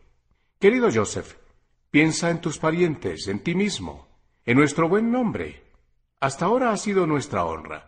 No te conviertas en nuestra vergüenza. Tu actitud no me gusta nada. No es así como se comporta un acusado inocente. Dime inmediatamente de qué se trata, para que pueda ayudarte. Debe tratarse naturalmente del banco, ¿no? dijo K. Pero estás hablando demasiado alto, querido tío. Seguramente un empleado escucha detrás de la puerta. Esto me resulta desagradable. Mejor será que nos marchemos. Contestaré a todas sus preguntas lo mejor que pueda. Sé muy bien que debo explicaciones a la familia. Muy bien, dijo el tío. Entonces, habla ahora. Ante todo, tío, dijo K. No se trata de un proceso a celebrar ante los tribunales ordinarios. Mala cosa, dijo el tío. Estaban en la escalinata que descendía hasta la calle. Como el portero parecía estar escuchando, K arrastró al tío hacia abajo. La animada circulación que había en la calle lo absorbió. El tío, que había tomado su brazo, no preguntaba ya de un modo tan insistente sobre el proceso. Pero, ¿cómo ha ocurrido? preguntó el tío. Estas cosas no suelen presentarse así, de repente, sino que llevan mucho tiempo de preparación. Seguro que ha habido indicios del proceso. ¿Por qué no me has escrito? Sabes que haría por ti lo que fuese. En cierto modo sigo siendo tu tutor y hasta hoy he estado orgulloso de serlo. Naturalmente, también ahora voy a ayudarte, solo que si el proceso está en marcha sería muy difícil. En cualquier caso, lo mejor sería que te tomaras unas vacaciones con nosotros en el campo. Allí recuperarás tus energías. Esto te hará bien, porque seguramente te esperan muchas fatigas. Además estarás en cierto modo alejado del tribunal. Aquí tienes todos los instrumentos de poder inimaginables y cuando es necesario los aplican automáticamente también en tu caso. En cambio, en el campo tendrían que delegar nuevos organismos o intentar influir en ti a base de cartas por medio del telégrafo o del teléfono. Eso debilita naturalmente los efectos. No te libera, pero te da una pausa de respiro. Pero pueden prohibir que me vaya, dijo K, que se había dejado arrastrar un poco por los razonamientos del tío. No, no creo que lo hagan, dijo el tío Tampoco es tan grande la pérdida de poder que van a sufrir con tu partida. Pensé, dijo K. Quedarías a todo esto menos importancia que yo y ahora resulta que lo tomas así. Joseph, gritó el tío, estás cambiado. Tan inteligente como has sido siempre y preciso ahora, deja de serlo. ¿Quieres acaso perder el proceso? ¿Sabes lo que significa? Significa simplemente que te van a suprimir. Y tu caída arrastrará a toda la familia y la humillará totalmente. Cuidado, Joseph. Tu indiferencia me saca de quicio. Al mirarte, uno creería casi en el refrán que dice un proceso así supone que lo has perdido de antemano. Ahora vamos a ver al abogado Holt. Fuimos compañeros en la escuela, de aseguro te suena su nombre. Se ha hecho una gran reputación como defensor de gente pobre. Yo le tengo mucha confianza como persona. Me parece muy bien que lo hagas, dijo K. Aunque le producía inquietud el modo urgente como su tío llevaba el asunto. No era muy prometedor ir a visitar un abogado de pobres. Ahora cuéntame lo ocurrido, dijo el tío, para que pueda hacerme una idea exacta del asunto. K comenzó a contarlo todo, porque la franqueza era la única protesta que podía permitirse contra la opinión del tío, que consideraba el proceso como una gran vergüenza. El nombre de la señorita Bernster lo mencionó una sola vez y de pasada, pero ésta no deducía ni reducía su franqueza, puesto que no tenía ninguna relación con el proceso. Mientras hablaba, observaba que se estaban acercando precisamente al suburbio donde se encontraban las oficinas del tribunal. El coche se detuvo ante una casa del color oscuro. El tío llamó a la primera puerta de la planta baja. En la mirilla aparecieron unos ojos grandes y negros. Observaron un momento a los visitantes y desaparecieron, pero la puerta no se abrió. Abra, gritó el tío, mientras golpeaba la puerta con el puño. Somos amigos del señor abogado. El señor abogado está enfermo oyeron susurrar tras ellos. En una puerta situada al otro lado del pequeño corredor había un señor en batín. Era quien les había dado la información en voz baja. El tío, a quien había puesto furioso la larga espera, se volvió de golpe y gritó ¿Dice usted que está enfermo? y se acercó amenazador al caballero. Ya han abierto, dijo el caballero. Señaló la puerta del abogado. Se recogió los faldones del batín y desapareció. Una chica joven abrió. Ven, Joseph, dijo entonces acá, que se deslizó lentamente junto a la muchacha.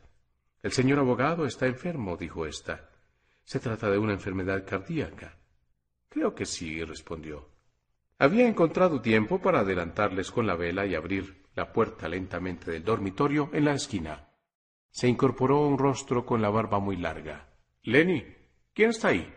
Soy Albert, tu viejo amigo, dijo el tío. Ah, Albert, dijo el abogado y volvió a dejarse caer sobre la almohada. ¿Tan mal me encuentras? preguntó el tío y se sentó al borde de la cama. No creo, es otro de tus ataques cardíacos y pasará igual que las anteriores. Puede que sí, dijo el abogado, pero esta vez es peor que nunca. Me cuesta mucho respirar, no duermo y pierdo fuerzas día a día. La enfermera acariciaba la mano del abogado. Puedes decirlo todo delante de Lenny, en tono que expresaba súplica. Es que no es un asunto mío, es de mi sobrino, dijo el tío. Lo he traído conmigo. Oh, dijo el enfermo, tendiendo la mano acá. Perdone, ni siquiera le había visto. Márchate, Lenny, dijo entonces a la enfermera que ya no resistió y le estrechó la mano. O sea, dijo finalmente al tío, que no vienes a hacerme una visita de enfermo, sino que vienes por un asunto profesional. Parecía como si la idea de la visita de enfermo lo hubiese paralizado hasta entonces, puesto que ahora se veía más fuerte y animado. Tienes un aspecto más sano desde que ha salido esa bruja, dijo el tío. Apuesto que está escuchando. Y saltó hacia la puerta. No lo comprendes, ni la comprendes a ella, dijo el abogado.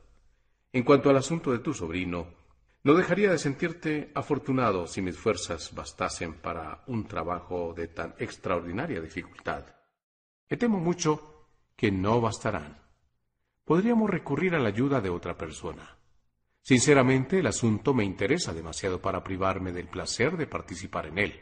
Si mi corazón no lo resistiese, tendría por lo menos una razón digna para todo y parar del todo. Creyó no entender. Miraba al tío para hallar en él una explicación, pero éste asentía todo lo que estaba diciendo el abogado. ¿Acaso el tío había hablado antes del proceso con el abogado? Era imposible, porque todo lo que acababa de pasar contradecía esa suposición. No comprendo, dijo K. Quizás me haya precipitado. ¿De qué querías hablarme entonces? Pensé que se trataba de su proceso, dijo el abogado. Sí, pero ¿por qué tiene usted información sobre mí sobre mi proceso? Preguntó K. Ah, dijo el abogado, soy abogado. Me muevo entre gente de leyes, se habla de distintos procesos y uno retiene en la memoria el que más le llame la atención, especialmente cuando afectan al sobrino de un amigo.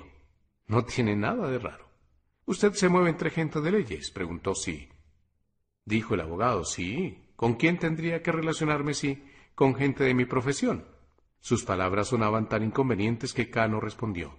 Tiene usted que pensar, continuó el abogado, que esas relaciones me reportan grandes ventajas de cara a mi clientela.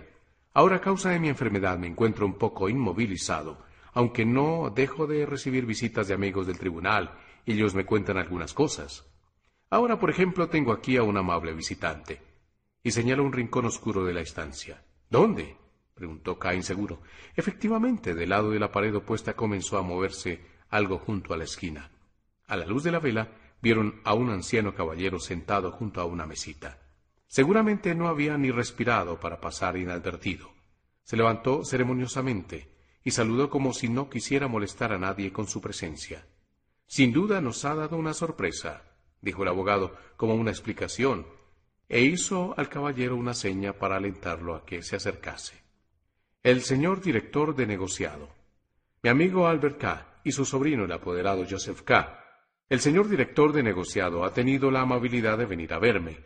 El valor que tiene semejante visita es que el señor director de negociado siempre está agobiado de trabajo. Y sin embargo ha venido. Hemos conversado apaciblemente. No esperábamos visitas hasta que sonaron sus golpes en la puerta, Albert. Entonces el señor se retiró al rincón, pero ahora resulta que posiblemente tenemos que hablar de un asunto que nos afecta a todos, por lo que podemos volver a juntarnos perfectamente. Por desgracia, solo puedo quedarme unos minutos, dijo el director de negociado. Se sentó cómodamente en la butaca y miró el reloj. El trabajo me llama, pero no quiero perder la oportunidad de conocer al amigo de mi amigo. El director de negociado, una vez se hubo acercado a los demás, tomó el mando de la conversación como parecía tener por costumbre. El abogado escuchaba con atención con la mano detrás de la oreja. El tío hacía equilibrios con la vela, poniéndola encima del muslo, y el abogado lo miraba en ciertos momentos con inquietud. K, apoyado en uno de los barrotes, era objeto del más absoluto desprecio por parte del director de negociado, que tal vez actuaba así con toda intención y se limitaba a servir de oyente al anciano caballero. Por lo demás, apenas sabía de qué estaban hablando y no tardó en pensar en la enfermera y en el pésimo trato que le había dado su tío, o bien pensaba que ya había visto al director de negociado, quizás en la asamblea durante su primer interrogatorio, aunque podía estar equivocado. El director de negociado habría encajado perfectamente entre los asambleístas de la primera fila, los viejos señores de barbas ralas. Entonces le llegó del recibidor un estrépito como de porcelana rota, y todos escucharon. Voy a ver qué ocurre, dijo Kai y salió lentamente. Apenas pisó el recibidor y se dispuso a orientarse en la oscuridad, sobre la mano que sostenía la puerta, se posó una mano pequeña que la de él, y cerró la puerta con suavidad. Era la enfermera que esperaba allí. No ha ocurrido nada, le susurró la muchacha. Solo he lanzado un plato contra la pared para que usted saliera. En su desconcierto, K dijo, Yo también pensaba en usted. Mejor venga, dijo la enfermera. Después de unos cuantos pasos llegaron a una puerta de cristal opaco que la enfermera abrió acá. Bueno, entre, dijo. Debía estar en el espacio del abogado, por lo que permitía distinguir la luz de la luna, que ahora formaba tan solo un pequeño rectángulo iluminado. Bajo cada una de las tres grandes ventanas, la habitación estaba provista de muebles viejos y pesados. Aquí, dijo la enfermera, y señaló un arcón de color oscuro provisto de un respaldo de madera tallada. Una vez sentado K, observó lo que lo rodeaba. Se trataba de una pieza alta y grande. La clientela del abogado de los pobres debía sentirse perdida en ella. K creyó imaginar los pequeños pasos con que las visitas avanzaban hacia el enorme escritorio, pero luego se lo olvidó, y solo tuvo ojos para la enfermera, sentada muy cerca de él, oprimiéndole casi con el brazo del asiento. Pensé, dijo ella, que saldría a verme por sí mismo sin que yo tuviera necesidad de llamarle. Ha sido algo muy raro.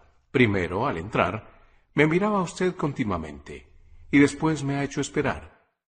Puede llamarme Lenny. Añadió rápidamente y sin preámbulos. Con mucho gusto, dijo K.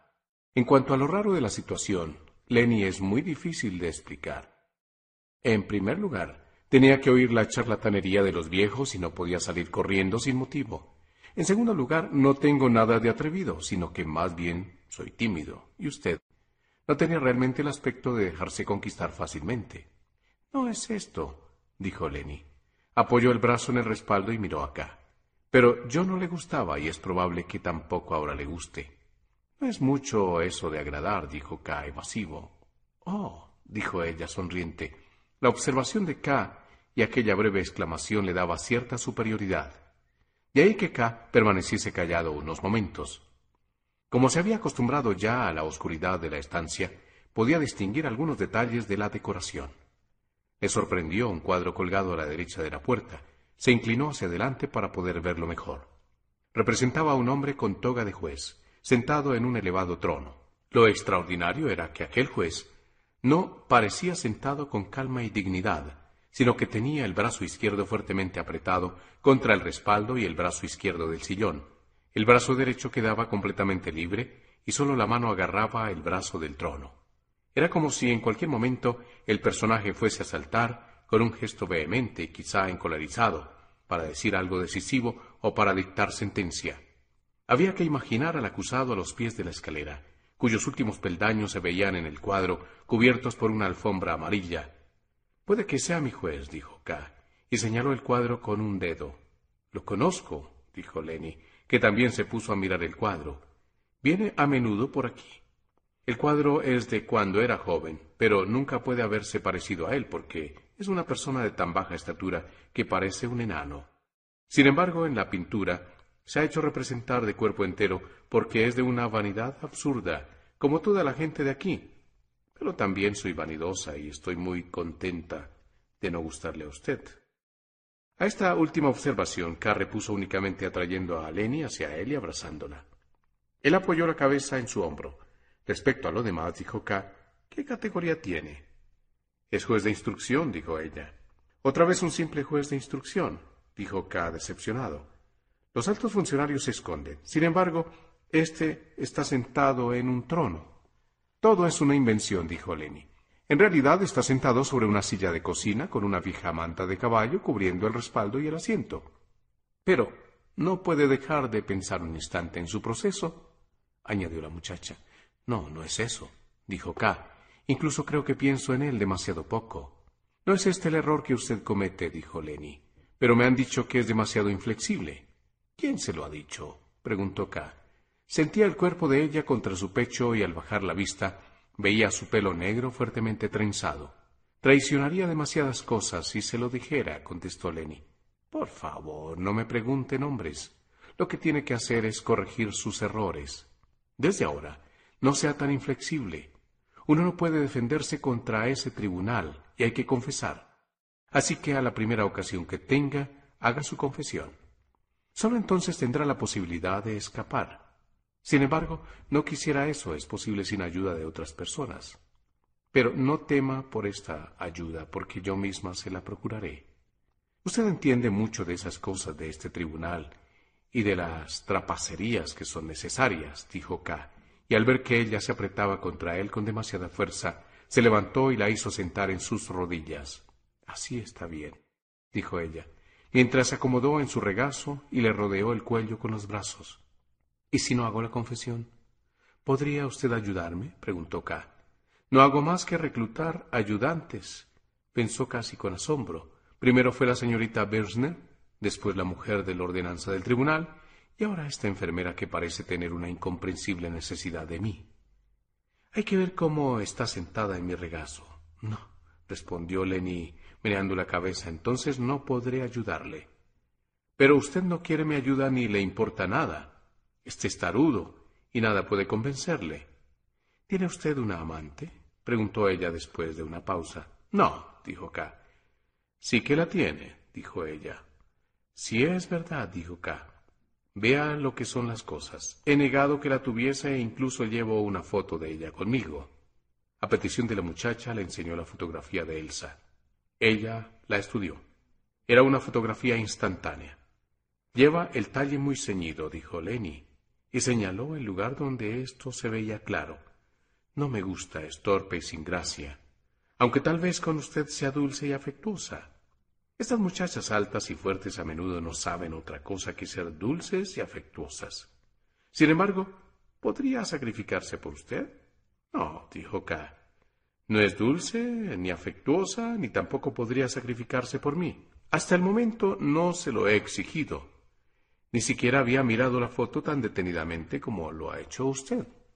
O sea que no siente gran interés por ella, dijo Lenny, y que por tanto no es su amante. Sí, lo es, dijo K.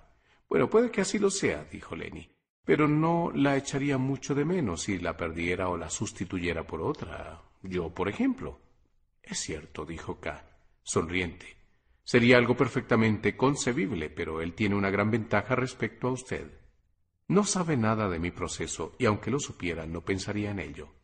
No intentaría inducirme a la intransigencia. Eso no es una ventaja, dijo Lenny. Si no tiene otras, no me desanimo. ¿Tiene algún defecto físico? Yo tengo uno de esos defectos, mire. Separó los dedos medio y anular de su mano derecha, los cuales parecían unidos por una piel que casi llegaba a la articulación superior del dedo más corto. En medio de la oscuridad, K no advirtió inmediatamente lo que ella quería enseñarle, y la muchacha cogió la mano de él para que lo palpase. Vaya juego de la naturaleza, dijo K. ¡Qué garra más bonita! Le dio un beso y la soltó. A toda prisa, con la boca abierta, se puso de rodillas sobre el regazo de K que la miró aterrado. Ella tomó la cabeza de K, la dobló sobre su hombro y le mordió y le besó el cuello, llegando incluso a morderle los cabellos. Me ha cambiado, gritó.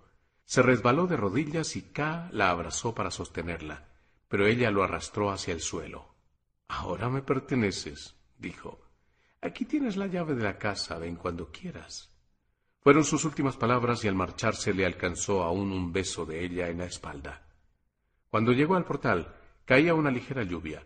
Se dispuso a ir hacia el centro de la calle por si podía ver a Lenny en alguna ventana. Entonces, de un automóvil que esperaba frente a la casa y que K no había advertido en su distracción, salió el tío y lo empujó con ambos brazos contra la puerta. Muchacho, gritó, ¿cómo has podido hacer lo que has hecho? Has comprometido terriblemente tu caso que iba por buen camino.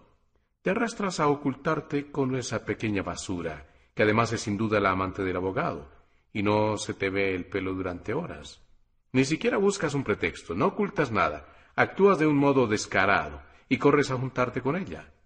Y mientras tanto, nosotros seguimos reunidos, el tío que se afana por tu causa, el abogado que es preciso ganar para ella, y sobre todo el director de negociado, ese gran señor que precisamente ahora domina totalmente tu caso en su fase actual. Tenemos que deliberar sobre la manera de ayudarte. Yo debo tratar al abogado con precaución. Este debe hacerlo con el director de negociado, y tú tenías todos los motivos para apoyarme, al menos en mis esfuerzos. En lugar de obrar así, te quedas afuera. Al final ya no hay manera de disimularlo. Lo que pasa es que son unos señores educados, hombres de mundo, que no hablan de ello porque no quieren molestarme, pero finalmente tampoco ellos pueden ya dominarse y, al no poder hablar del asunto, se callan. Hemos permanecido muchos minutos en silencio y atentos a tu posible regreso, pero todo ha sido en vano. Al fin, el director de negociado, que se ha quedado mucho tiempo más del que había previsto, se levanta, se despide, se ve que me tiene lástima, pero no puede ayudarme con una amabilidad incomprensible, espera aún un ratito junto a la puerta y luego se va. Naturalmente, me dio una alegría que se fuera, porque ya me faltaba respirar. Todo esto ha producido efectos aún peores en el abogado enfermo. El buen hombre no podía ni hablar cuando me he despedido de él. Probablemente has contribuido a su hundimiento total y precipitando así la muerte de un hombre del que dependes. Y a mí, tu tío, me dejas bajo la lluvia Toca y verás que estoy empapado, esperando horas y horas y atormentado por la angustia. Una mañana de invierno, K estaba en su oficina, rendido ya del cansancio a pesar de lo temprano de la hora. Para protegerse de los pequeños empleados, había dado la orden de que no se dejase entrar a nadie porque estaba muy ocupado. En lugar de trabajar, se removía en su asiento, cambiaba de sitio los objetos y sin darse cuenta dejó el brazo sobre la mesa y permaneció inmóvil con la cabeza inclinada. No le abandonaba la idea del proceso. A menudo había pensado en redactar un escrito de defensa y hacerlo llegar a manos del tribunal. Quería exponer en él una breve descripción de su vida y explicar los motivos que le habían inducido a actuar de esa forma. Las ventajas de este escrito de defensa, en comparación con la simple defensa por parte de un abogado, eran indudables. K no tenía ni idea de lo que el abogado llevaba entre manos. De todos modos, no debía ser gran cosa, porque ya hacía un mes que no le había citado. Ante todo, no le había hecho preguntas. Y era mucho lo que había que preguntar. El abogado, en vez de preguntar, era él mismo quien contaba cosas o permanecía sentado frente a K en silencio. Se inclinaba sobre la mesa de despacho y le echaba ojeadas a la alfombra, probablemente del mismo lugar donde K había estado tendido junto a Lenny. De vez en cuando daba a K algunas advertencias carentes de sentido, como las que se dan a los niños. Eran discursos aburridos y K no pensaba pagar ni un céntimo por aquellas horas perdidas. Cuando el abogado pensaba que lo había humillado bastante, lo animaba un poco. Le comentaba que había ganado, total o parcialmente, muchos procesos semejantes. Algunos más difíciles en apariencia. Era evidente que la experiencia adquirida durante aquellos supuestos procesos beneficiaría a K. Naturalmente, se había puesto a trabajar enseguida y el primer memorial estaba ya casi listo. Dijo que era muy importante, porque la primera impresión producida por la defensa influía a menudo en todo el curso del proceso. Por desgracia, a veces ocurría que los primeros memoriales no eran leídos por el tribunal. Se limitaban a adjuntarlos al expediente y se atenían a la idea de que eran mucho más importantes el interrogatorio y la observación del acusado. Si el solicitante insistía, añadían que antes de tomar una determinación, tan pronto como se había reunido el material, se examinaban todas las actas incluyendo el primer memorial. Naturalmente todo era falso. Lo normal era que el primer memorial se perdiese. Todas aquellas cosas eran lamentables, pero no carecían de justificación. K no debía olvidar que el proceso no era público. Si el tribunal lo consideraba necesario, puede hacerlo público, pero la ley no prescribe la publicidad. De ahí que las actas del tribunal eran inaccesibles al acusado y su defensa. Por esto no se sabe a quién dirigir el primer memorial. Solo más tarde se pueden redactar memoriales realmente acertados y probatorios cuando en el curso del interrogatorio surgen más claramente los distintos puntos de la acusación. En estas condiciones, la defensa se encuentra en una posición muy desfavorable, pero esto es intencionado. En realidad, la defensa no está permitida por la ley, sino simplemente tolerada. Por ello no existen abogados reconocidos por el tribunal, todos los que comparecen ante él lo hacen como simples picapleitos. Naturalmente esto tiene efectos degradantes en la profesión y la próxima vez que K fuese a las oficinas del tribunal podía echar una ojeada a la sala de los abogados, simplemente para poder decir que la había visto. Probablemente quedaría aterrado. La simple visión de la estancia demostraba el desprecio del tribunal por esta gente. La habitación no recibe otra luz que una pequeña claraboya. En el suelo hay un agujero que lleva más de un año. No exageraron en decir que, entre los círculos de la abogacía, tales condiciones se consideran ignominiosas. Las quejas no dan el menor resultado, pero este trato a los abogados tiene su justificación. Lo que quieren es excluir a la defensa, ya que los abogados defensores son innecesarios para los acusados. Por lo general, el procedimiento es secreto no solo para el público, sino para el mismo acusado, y éste no tiene el menor acceso a las actas del tribunal. Es ahí donde intervienen la defensa. Por lo general, los defensores no pueden presenciar los interrogatorios. Por esta razón, después junto a la sala de defensa, deben sacar lo más que puedan a los acusados sobre el interrogatorio para organizar la defensa. Pero lo más importante sigue siendo las relaciones personales del abogado. Sin duda K había deducido que las más bajas de las organizaciones del tribunal no eran perfectas, que había funcionarios sobornables y que la rígida uniformidad del tribunal presentaba grietas. Es innegable que a partir de estas tretas se pueden obtener resultados muy favorables para los acusados. Los abogaduchos se ufanan de tales resultados y atraen nuevos clientes, pero esto no supone nada para el anterior proceso. Lo único que tiene valor real son las relaciones personales auténticas con los superiores. Solo así se puede ejercer influencia sobre el caso. Naturalmente, esto está al alcance de pocos abogados, y por este lado, la decisión de K había sido acertada. Probablemente pocos abogados podían tener tan buenas relaciones como el doctor Hult. Ni siquiera era necesario que el doctor Hult fuese a los tribunales y que esperase en las antesalas. Ahí se ponía en evidencia la desventaja de una organización judicial que establece juicios secretos a sus comienzos. A los funcionarios les falta contacto con la población. Para los procesos habituales se encuentran bien equipados. En cambio, para los casos más difíciles, los funcionarios quedan a menudo perplejos, piden consejo a los abogados. Tampoco era fácil juzgar su posición. No había que ser injusto con ellos. La jerarquía y escalafón del tribunal era infinito e inembargable, incluso para los iniciados. El procedimiento procesal también solía ser secreto para los funcionarios inferiores. De ahí que no pudieran seguir nunca los casos en que trabajaban. Algunas veces pueden recibir de la defensa algunas informaciones valiosas, pero siempre sabrán menos que la defensa. Si K tenía presente todo aquello, poco podía sorprenderse de la irritabilidad de los funcionarios que más de una vez se manifestaba de un modo insultante hacia los implicados en un caso. Naturalmente los pequeños abogados son quienes más pagan las consecuencias. Se cuenta, por ejemplo, la siguiente historia. Un viejo funcionario se había pasado un día y una noche estudiando un difícil asunto, especialmente complicado por los memoriales del abogado. Ya por la mañana, se encaminó a la puerta de entrada, se ocultó y echó escaleras abajo a todos los abogados que quisieran entrar. Los abogados se reunieron y discutieron lo que debían hacer. Por un lado, no tenían derecho a reclamar que les dejasen entrar. Por consiguiente, nada podían emprender legalmente contra el funcionario, Además, debían guardarse muy bien de provocar el enojo de los funcionarios. Pero por otra parte, un día, sin estar en el tribunal, era para ellos un día perdido. Al final acordaron que ganarían al viejo por cansancio. Fueron enviando un abogado tras otro. El primero subía a la escalera y después de oponer la mayor resistencia posible, se dejaba arrojar escaleras abajo y caía en brazos de sus colegas. La cosa duró aproximadamente una hora y el anciano, agotado ya, decidió meterse en su oficina. Los de abajo no lo creían y enviaron primero a uno de ellos a mirar detrás de la puerta para ver si realmente no había nadie. Solo entonces entraron y no se atrevieron a protestar, porque los abogados no tienen ni la más remota intención de introducir reformas en el tribunal.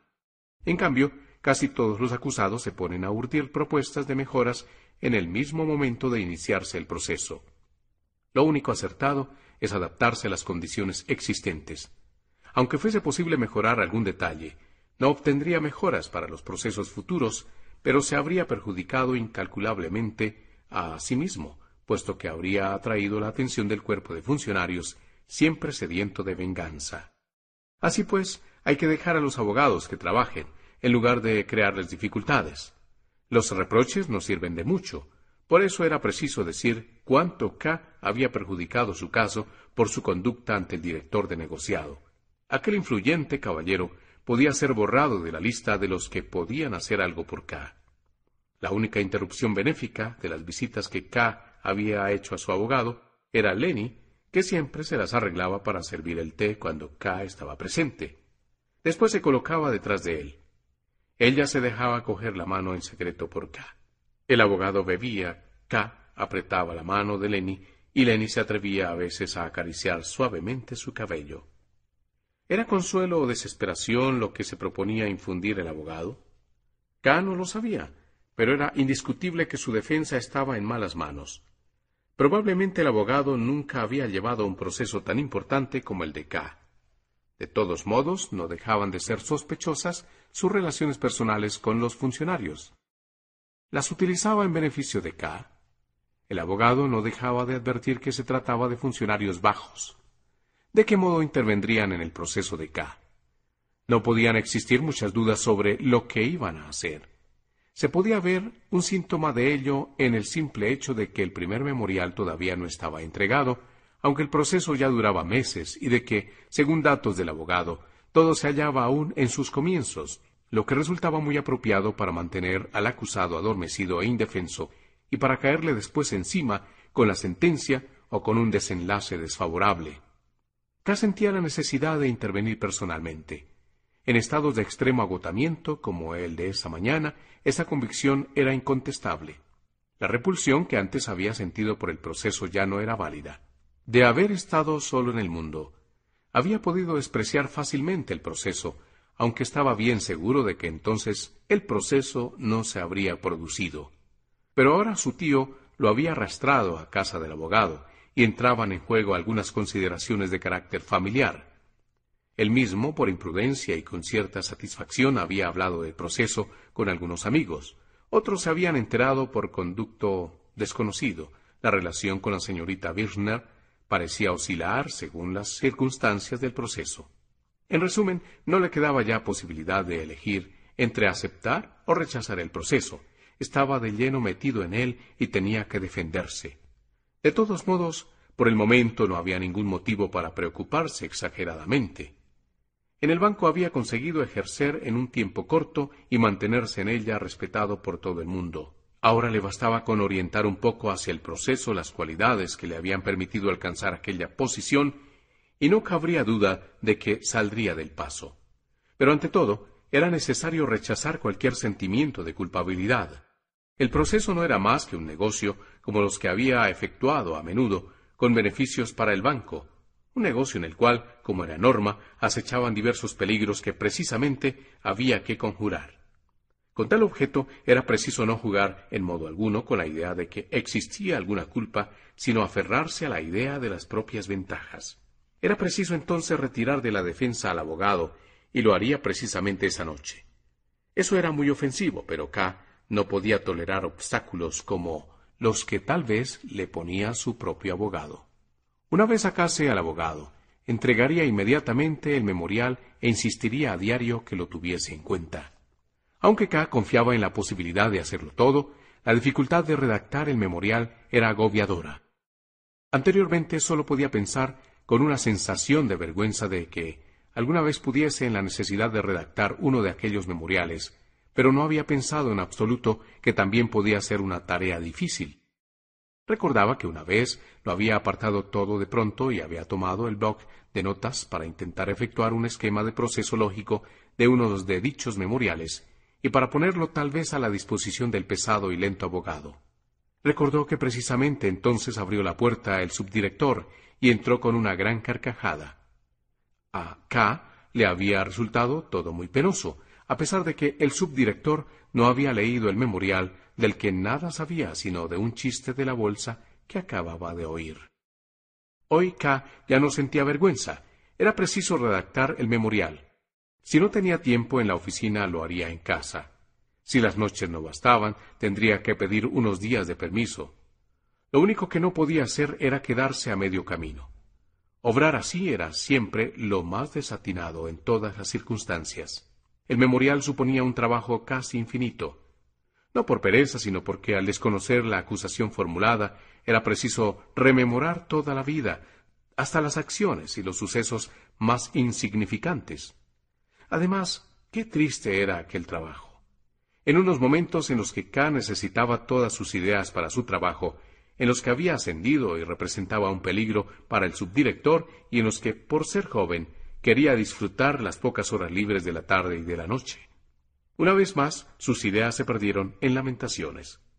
Casi sin querer, buscó a tientas el botón del timbre eléctrico que servía para tener acceso a la antesala. Mientras lo oprimía, miró el reloj. Eran las once. Durante dos horas no había hecho otra cosa que soñar. De todos modos, no había perdido el tiempo. Había tomado algunas decisiones que podían ser de gran valor.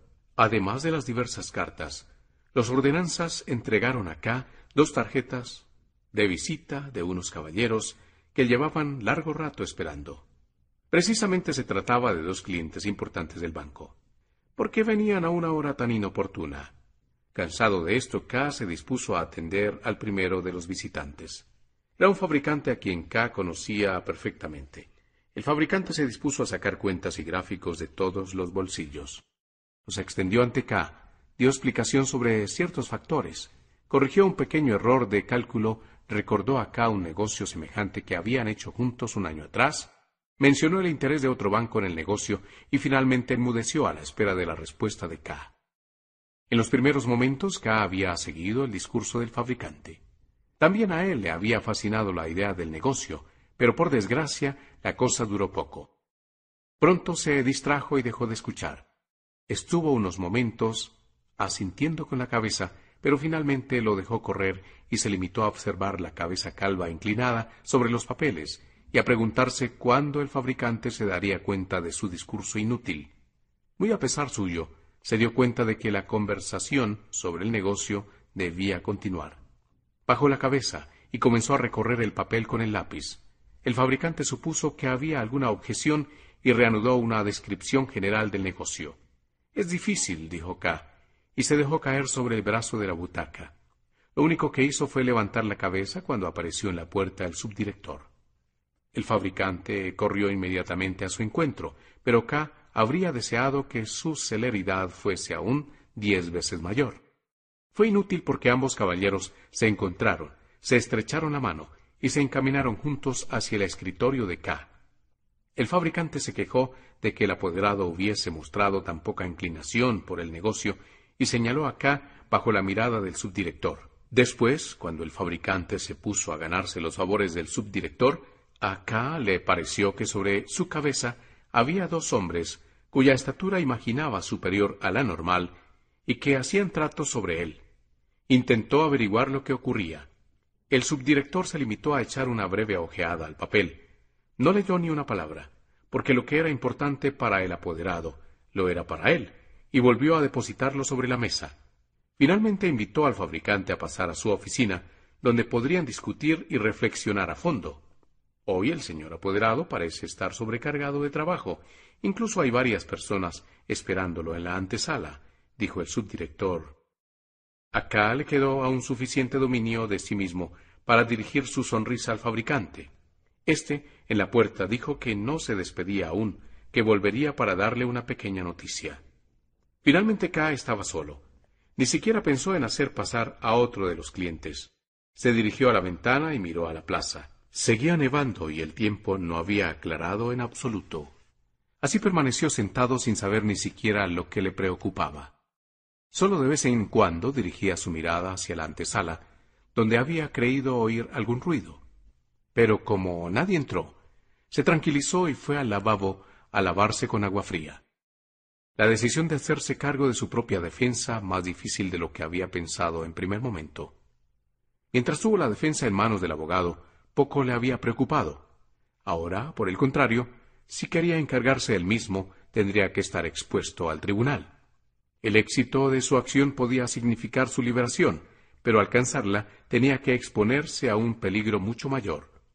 ¿Qué ocurriría más adelante? ¿Qué días le esperaban? ¿Dominaría la situación? ¿Y cómo conseguiría la realización de sus planes en el banco? Porque no se trataba únicamente del memorial, se trataba de todo un proceso cuya duración era imprevisible. ¿Con qué obstáculo habían obstruido de pronto la carrera de K? Y ahora tenía que trabajar para el banco. Mientras su proceso continuaba en marcha, tendría que atender los asuntos del banco. Su proceso no era desconocido. No obstante, era de esperar que los rumores no se hubiesen filtrado hacia el director. De lo contrario, se habría visto ya claramente cómo éste explotaba el asunto contra K sin la menor consideración humana. ¿Y el director? Ciertamente veía acá con buenos ojos y tal vez de haberse enterado del proceso, habría intentado aliviar a K dentro de sus posibilidades, pero la situación era difícilmente imaginable porque K iba cayendo cada vez más bajo. Sin una razón concreta, abrió la ventana. Un otoño desagradable, dijo detrás de K el fabricante, que había entrado sin ser visto. Usted desea saber en qué ha quedado todo, dijo el fabricante. Prácticamente llevo ya el acuerdo para el negocio en la cartera. Un hombre simpático, el señor subdirector, aunque no deja de resultar muy peligroso. Se rió y estrechó la mano de K. Señor apoderado, dijo, ¿es que no le sienta bien este tiempo? Tiene un aspecto tan abatido. Sí, dijo K. Todo el mundo tiene que llevar su cruz. Aún me queda una información para usted. Temo molestarle, pero si dejo pasar más tiempo, pierde su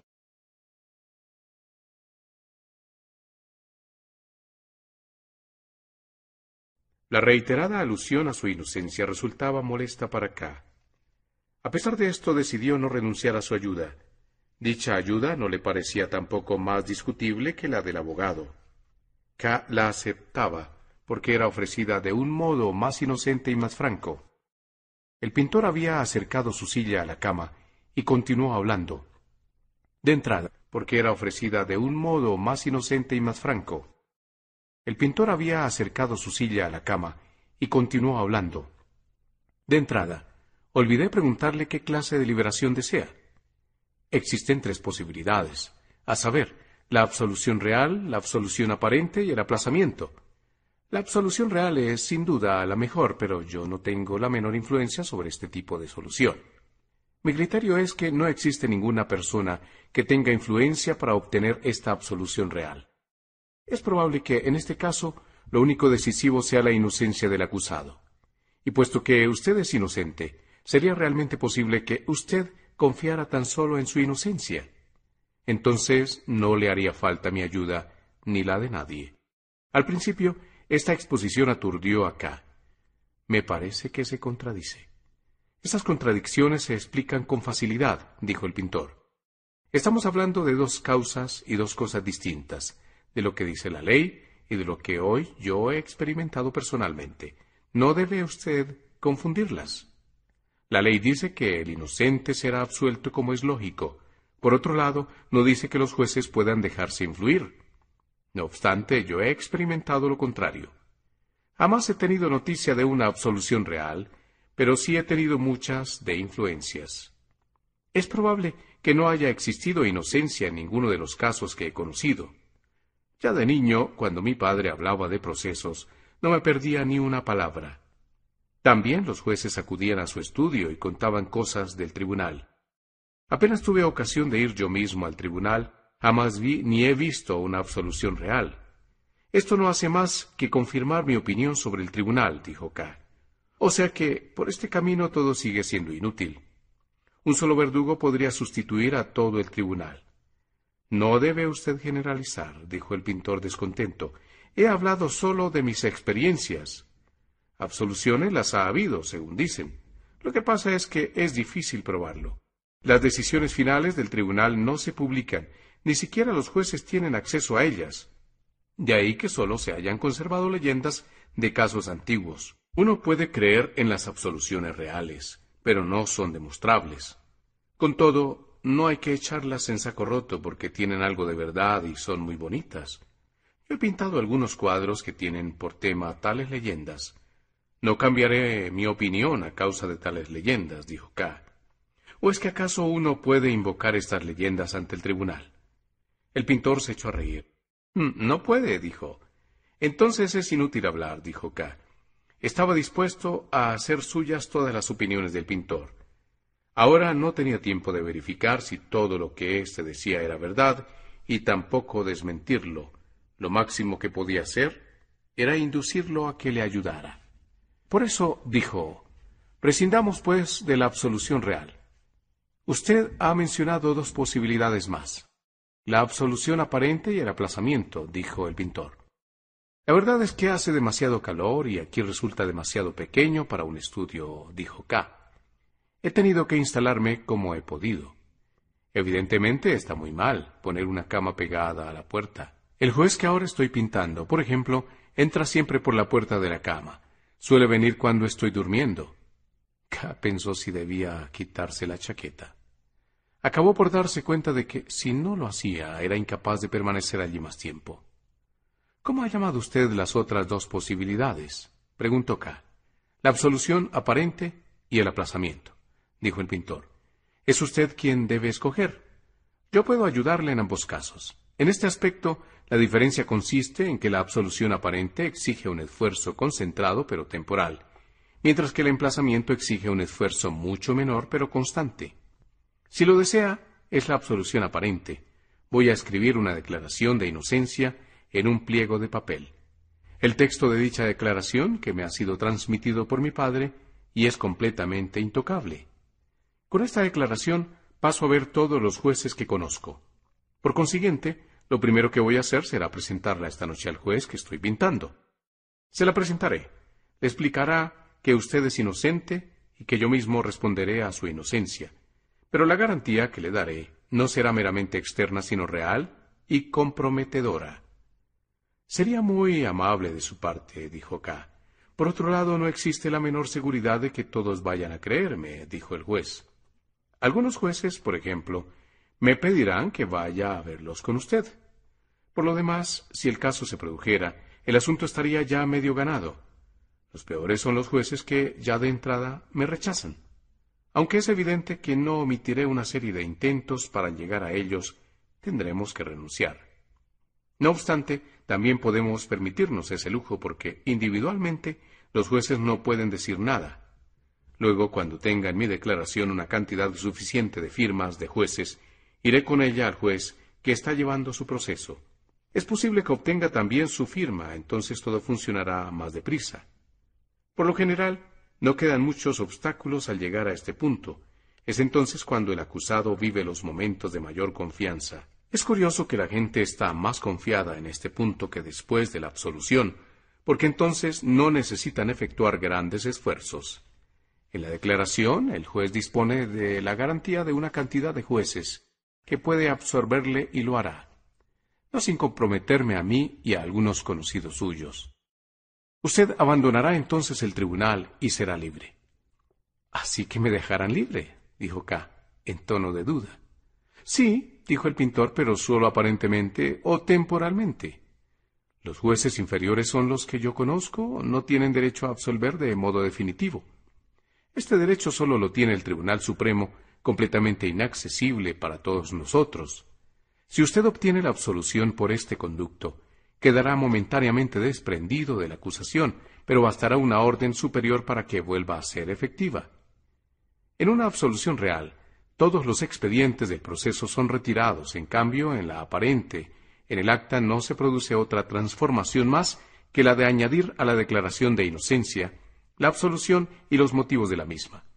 Pero, por lo demás, todo continúa en vigor y es transmitido a los tribunales superiores, vuelve a bajar a los inferiores y oscila como un péndulo con interrupciones más o menos largas. Desde afuera puede parecer que todo está olvidado. Hace mucho, pero un día, cuando nadie lo espera, un juez toma el expediente y ordena el arresto. Doy por supuesto que entre la absolución y el arresto pase mucho tiempo, pero no es menos posible que la persona absuelta salga del tribunal, vaya a casa y allí lo estén esperando para arrestarle, y sin duda comienza nuevamente el proceso, claro, con la probabilidad de obtener una nueva absolución aparente. De nuevo hay que concentrar todas las fuerzas y no rendirse, pero... Pero, dijo K, ¿La obtención de una segunda absolución no es más difícil que la primera? No se puede decir nada, dijo el pintor. Los jueces han previsto ya el arresto en el momento de la absolución.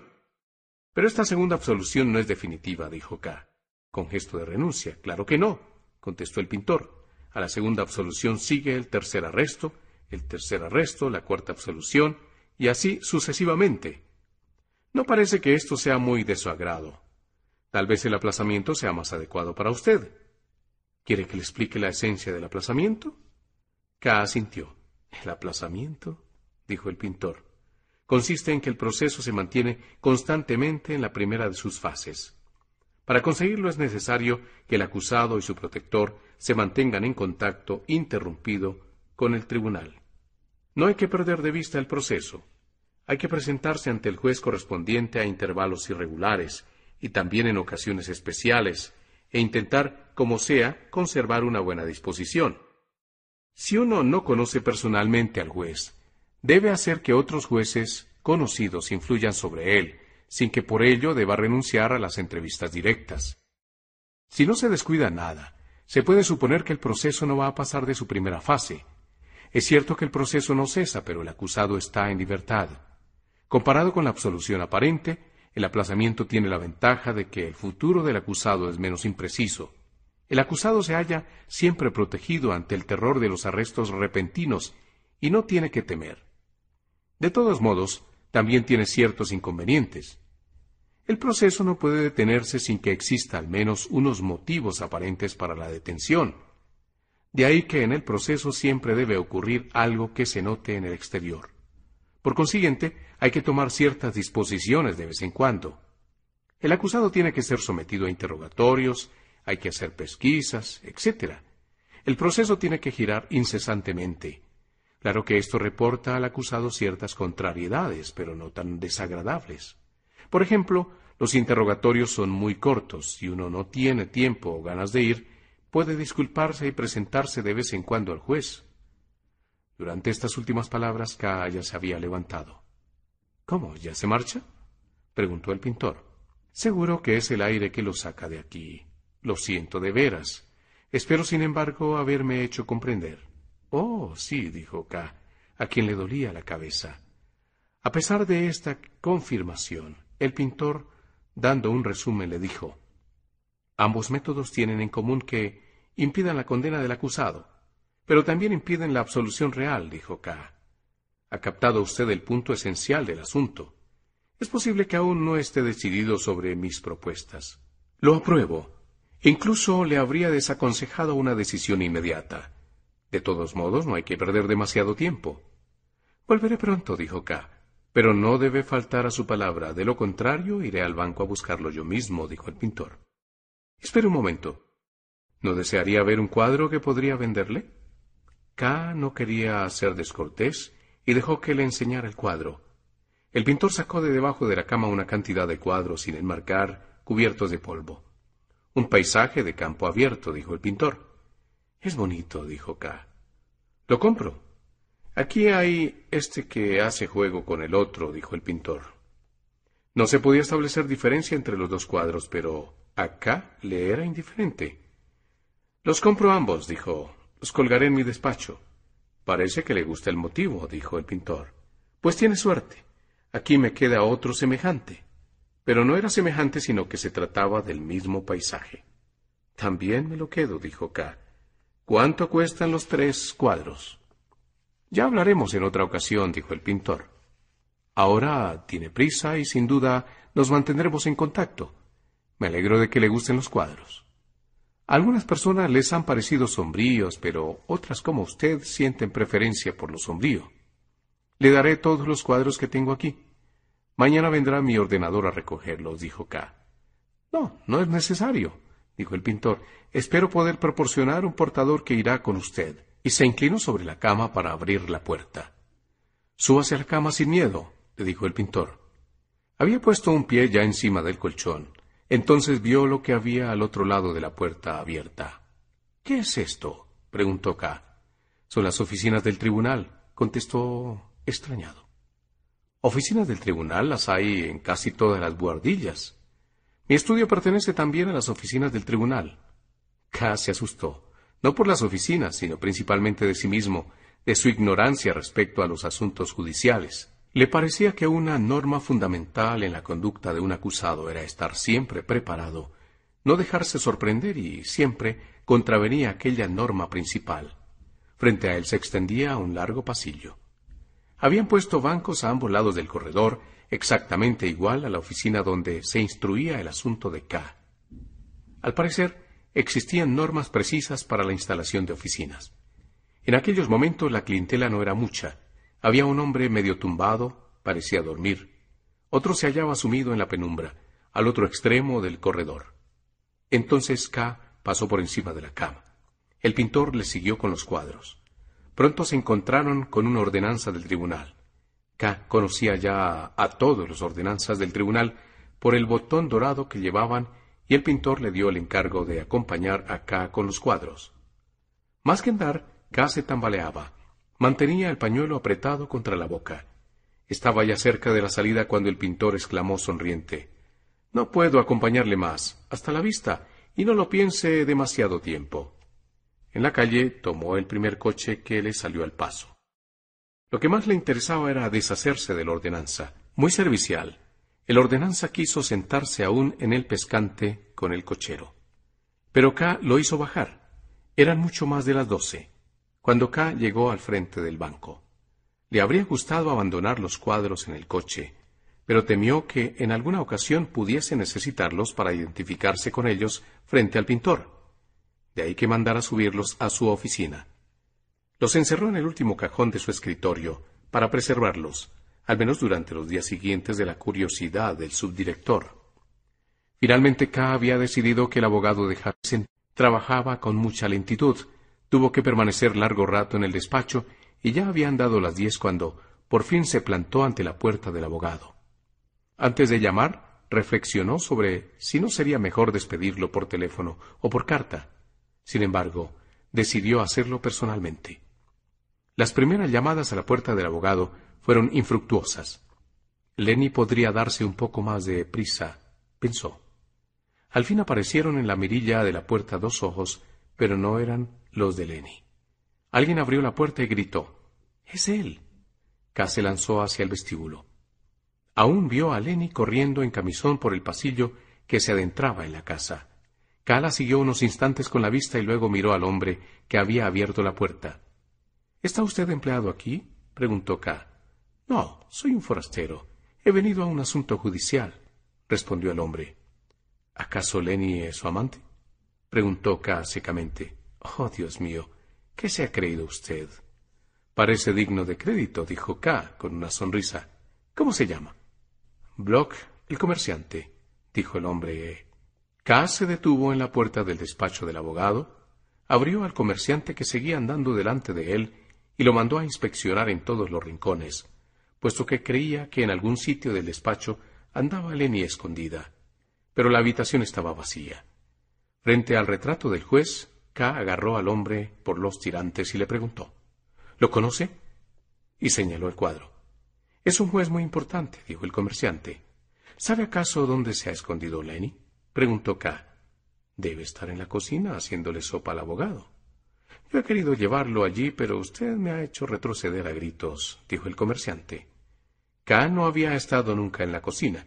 Al lado del hogar se hallaba Lenny con un delantal blanco. Buenas noches, Joseph, dijo mirándole de reojo. Buenas noches, replicó K. ¿Quién es este hombre? preguntó K en voz baja. Es un tipo deplorable, un pobre comerciante. Ambos miraron atrás. El comerciante se había sentado en un sillón. Estabas en camisón, dijo K.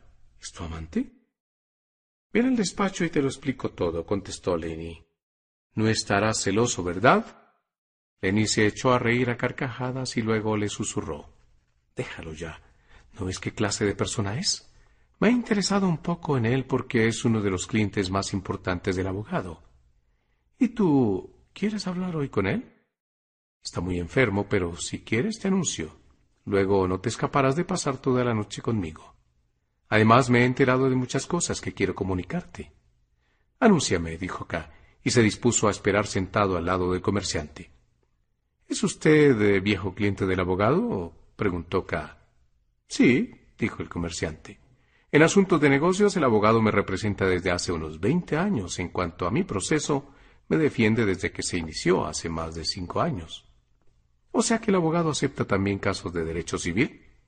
Claro que sí, dijo el comerciante. Incluso algunos dicen que en estos asuntos de derecho común es más hábil que los otros. Aunque él es muy vengativo. Cuando está furioso no hace distinciones. Realmente yo he gastado lo que tengo en el proceso. Además de este abogado, tengo cinco más. Pero, ¿para qué necesita tantos abogados? Porque no quiero perder el proceso, dijo el comerciante. Si uno desea hacer algo por su proceso, poco puede dedicarse a otros asuntos. ¿Es que trabaja usted personalmente en el tribunal? preguntó K. Al principio lo intenté, pero pronto me hicieron abandonar mi intento. Es algo excesivamente agotador y sin demasiadas compensaciones. Trabajar uno mismo en el tribunal y hacer las gestiones uno mismo resulta casi imposible, a menos para mí. El simple hecho de sentarse allí y esperar supone un gran esfuerzo. Usted ya conoce la pesada atmósfera de las oficinas, ¿no? ¿Cómo sabe que estuve allí? preguntó K. Estaba precisamente en la sala de espera cuando usted pasó. ¡Qué casualidad! exclamó K, completamente interesado. Eso significa que usted me vio. Sí, Pasé por la sala de espera alguna vez. No es una casualidad tan grande, eh, dijo el comerciante. Paso allí casi todo el tiempo. Es posible que ahora yo también tenga que ir con frecuencia, dijo K. Solo que va a ser difícil que ahora me reciban con tantos honores. Todos se levantaron, pensaron que yo era juez. No, dijo el comerciante, lo que hicimos entonces fue saludar a la ordenanza. Ya sabíamos que usted era un acusado, las noticias corren muy aprisa. En ese caso mi conducta debió parecerles orgullosa. No, al contrario, dijo el comerciante. Usted no parece conocer bien a esa gente, y tal vez no comprende muy bien las cosas. Después de estos procesos uno termina bastante cansado y tiende a caer en supersticiones. Por ejemplo, a usted se dirigió uno de los que estaban allí. Este hombre estaba contemplando sus labios. Después contó que en los labios de usted había creído ver la señal de su propia condena. Hasta el momento me he mantenido completamente al margen. Las opiniones supersticiosas subsisten desde tiempos inmemoriales. Se puso al acecho por si llegaba Lenny. Por una parte no quería que viniese. Aún recuerdo, continuó el comerciante, cuando mi proceso tenía la misma antigüedad del suyo, solo tenía este abogado, pero no estaba muy contento con él. Mi proceso no progresaba. Me hacían interrogatorios, iba a ver a todo el mundo, reunía material, depositaba todos mis libros de cuentas en el tribunal, lo que como supe después ni siquiera era necesario, iba una y otra vez a visitar al abogado. Este presentaba algunos memoriales que, como se demostró más tarde, carecían de valor. Incluso llegué a leer en secreto uno de ellos. Era un texto muy sabio, pero en realidad tenía un contenido nulo. Al decir esto no quiero formular juicio alguno sobre el trabajo del abogado, porque el memorial que leí no dejaba de ser uno de tantos. En aquel momento no vi nunca progreso en mi proceso. Claro que en este tipo de procesos es muy raro ver que se progresa. No había entonces más que interrogatorios, varias veces a la semana venían a mi establecimiento a mi casa mensajeros del tribunal. Esto me resultaba muy embarazoso. Entre mis colegas también empezaron a correr rumores así que había prejuicios por todas partes. Iba a ver al abogado y me quejaba. Me daba largas explicaciones, pero se negaba a hacer lo que yo le proponía. Yo pensaba que el abogado realmente no quería hacer nada por mí, así que me dupliqué a buscar otros. Y hasta ahora ninguno de ellos ha obtenido que sea fijada una fecha para el juicio oral. Nuestro abogado y sus colegas no son más que abogados pequeños. Los grandes abogados de quienes he oído hablar, pero no he visto nada, ocupan un rango incomparablemente superior. Qué bien estáis así juntitos, exclamó Lenny, que regresaba con una taza y se detuvo en la puerta. ¿Me has anunciado? Preguntó K. Naturalmente, dijo ella. Te espera. Deja ahora a Block. Podrán hablar más tarde. Él se queda aquí. No todo el mundo tiene acceso al abogado a cualquier hora como tú, Joseph. A ti no parece sorprenderte que, a pesar de su enfermedad, el abogado te reciba a las once de la noche. Tomas con demasiada naturalidad lo que tus amigos hacen por ti. No deseo ni necesito otro agradecimiento que tu amor. Me recibe porque soy su cliente, dijo K. El abogado le recibe también por otras causas, interrumpió el comerciante. Su caso es más interesante que el mío. Además, su proceso está iniciando. Más adelante cambiarán las cosas. No debes creerle, dijo Lenny a K. Es tan amable como charlatán. Puede que sea por eso que el abogado no lo soporta. Solo lo recibe cuando está de humor. Algunas veces le anuncio a Block y solo lo recibe después de tres días. Por ello le he permitido que duerma aquí. K se encaminó molesto hacia la habitación del abogado, ya en la puerta se dirigió hacia Lenny y el comerciante y dijo, Vengo a ver al abogado para despedirlo. Lenny lo agarró por un brazo e intentó hacerlo retroceder. Pero él le dobló la muñeca con tanta fuerza que ella tuvo que soltarlo con un sollozo. Hace mucho rato que espero, dijo el abogado desde la cama. La próxima vez no lo dejaré entrar a estas horas. ¿Ha venido a verme con alguna intención determinada? Sí, contestó K. Quería decirle que a partir de hoy le retiro mi defensa. Muy bien. Es un proyecto que podemos discutir. Sin embargo, no vamos a precipitar nada, dijo el abogado. No hay nada precipitado, dijo K. Está muy bien pensado y puede que incluso haya tardado mucho tiempo en decidirlo. La decisión es definitiva. Entonces, permita que le diga unas palabras, dijo el abogado. Su tío es amigo, y con el tiempo a usted también le he tomado afecto. Agradezco su amabilidad, interrumpió K, y admito que ha hecho por mi caso lo que usted es capaz de hacer. Sin embargo, he llegado a la convicción que no es bastante. Creo que es preciso intervenir en el proceso con mucha mayor energía que hasta ahora. En mi primera visita, usted debió advertir que el proceso no me interesaba mucho, pero mi tío insistió en confiarle a usted mi representación. Era de esperar que el proceso entonces me resultase aún más ligero que antes, pero ha ocurrido todo lo contrario. Esperaba de usted mayor juicio, dijo el abogado, especialmente porque le he dado más perspectiva sobre el tribunal y sobre mi actividad de lo que suelo hacerlo con mis clientes. Y ahora me sale usted con que a pesar de todo, no tiene bastante confianza en mí. No me pone las cosas fáciles. ¿Cómo se humillaba el abogado ante K? ¿Por qué? ¿Era por simpatía personal hacia el tío o porque realmente consideraba el proceso de K como extraordinario y esperaba distinguirse en él ante los amigos del tribunal? Casi se podía suponer que, con aquella expresión hermética, esperaba efecto en sus palabras. Habrá observado usted mi oficina que es muy grande, continuó. Pero no tengo pasantes. Antes era distinto. Algunos jóvenes trabajaban para mí. Esto se relaciona con el cambio de especialidad. Ahora me limito solo a los casos jurídicos semejantes al suyo, pero no me arrepiento de este trabajo. Más que convencerle, estos discursos impacientaban a K. ¿Qué piensa hacer por mi caso si continúa con él? preguntó K. Continuar lo que llevo iniciado a favor de usted. Haré un intento contestó molesto el abogado. ¿Ha tomado buena cuenta y buena nota de que a partir de hoy le retiro mi caso? preguntó K. Sí, dijo el abogado y tocó el timbre. Pero podría cambiar hoy mismo de opinión. Coincidiendo con la llamada, apareció Lenny y con rápidas miradas quiso saber lo que ha ocurrido. El hecho de que K estuviese sentado junto a la cama del abogado le parecía tranquilizador. Tráeme a Block, dijo el abogado. Block acudió inmediatamente a la llamada, pero permaneció de pie junto a la puerta. Se inclinó y dijo Servidor de usted. ¿Qué quieres? preguntó el abogado. Vienes a deshora como siempre. Y continuó. Ayer estuve con el tercer juez, el buen amigo mío, y poco a poco fui llevando la conversación hacia tu asunto. Temo decírselo. El comerciante solo esperaba arrastrarse ante la impaciencia.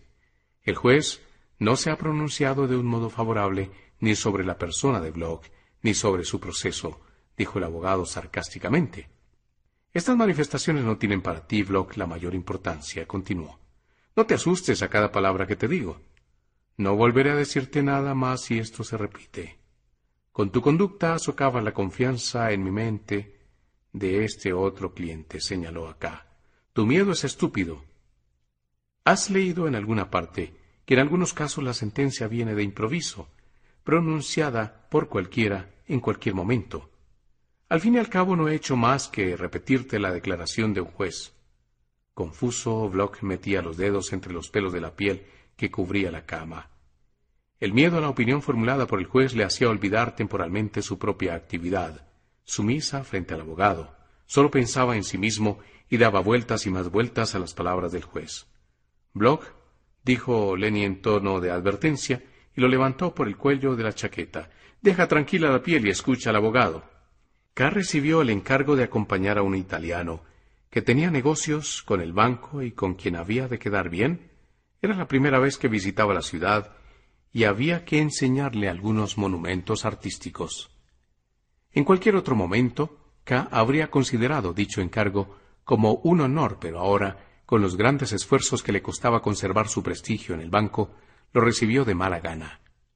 Cada hora pasada, fuera de su oficina, le daba motivos de preocupación.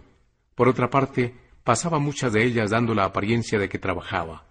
Pero aún eran mayores sus preocupaciones cuando no se encontraba en su oficina. Entonces creía ver al subdirector registrar su oficina, atender visitas con las que K había hecho una relación amistosa y descubrir incluso errores por los que K, durante el trabajo, se veía ahora amenazado desde mil puntos distintos y contra los cuales no tenía defensa. Aceptaba entonces aquellos encargos con aparente indiferencia e incluso una vez tuvo que hacer un pesado viaje de dos días y ocultó que estaba resfriado para que no lo privasen. Cuando regresó, se enteró de que le habían destinado a acompañar al colega italiano al día siguiente. La tentación de negarse fue muy fuerte. Sin embargo, el cumplimiento de aquel deber social con un colega tenía sin duda bastante importancia para sí mismo. No quería que lo apartase ni un solo día de sus dominios, porque era demasiado grande su miedo a que no lo dejasen volver a entrar, un miedo que incluso él consideraba exagerado, pero que le oprimía.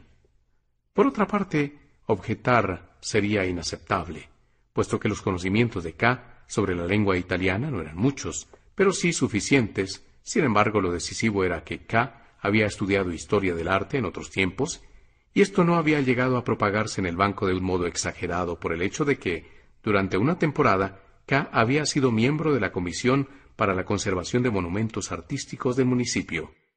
Además había corrido el rumor de que el italiano era amante del arte, y la elección de K como acompañante suyo resultaba lo más natural. Era una mañana borrascosa. Llovía mucho cuando K llegó a la oficina a las siete de la mañana, al menos para dejar terminados ciertos trabajos antes de la visita. El ordenanza entró y le comunicó que el señor director lo enviaba a comprobar si el señor apoderado ya había llegado.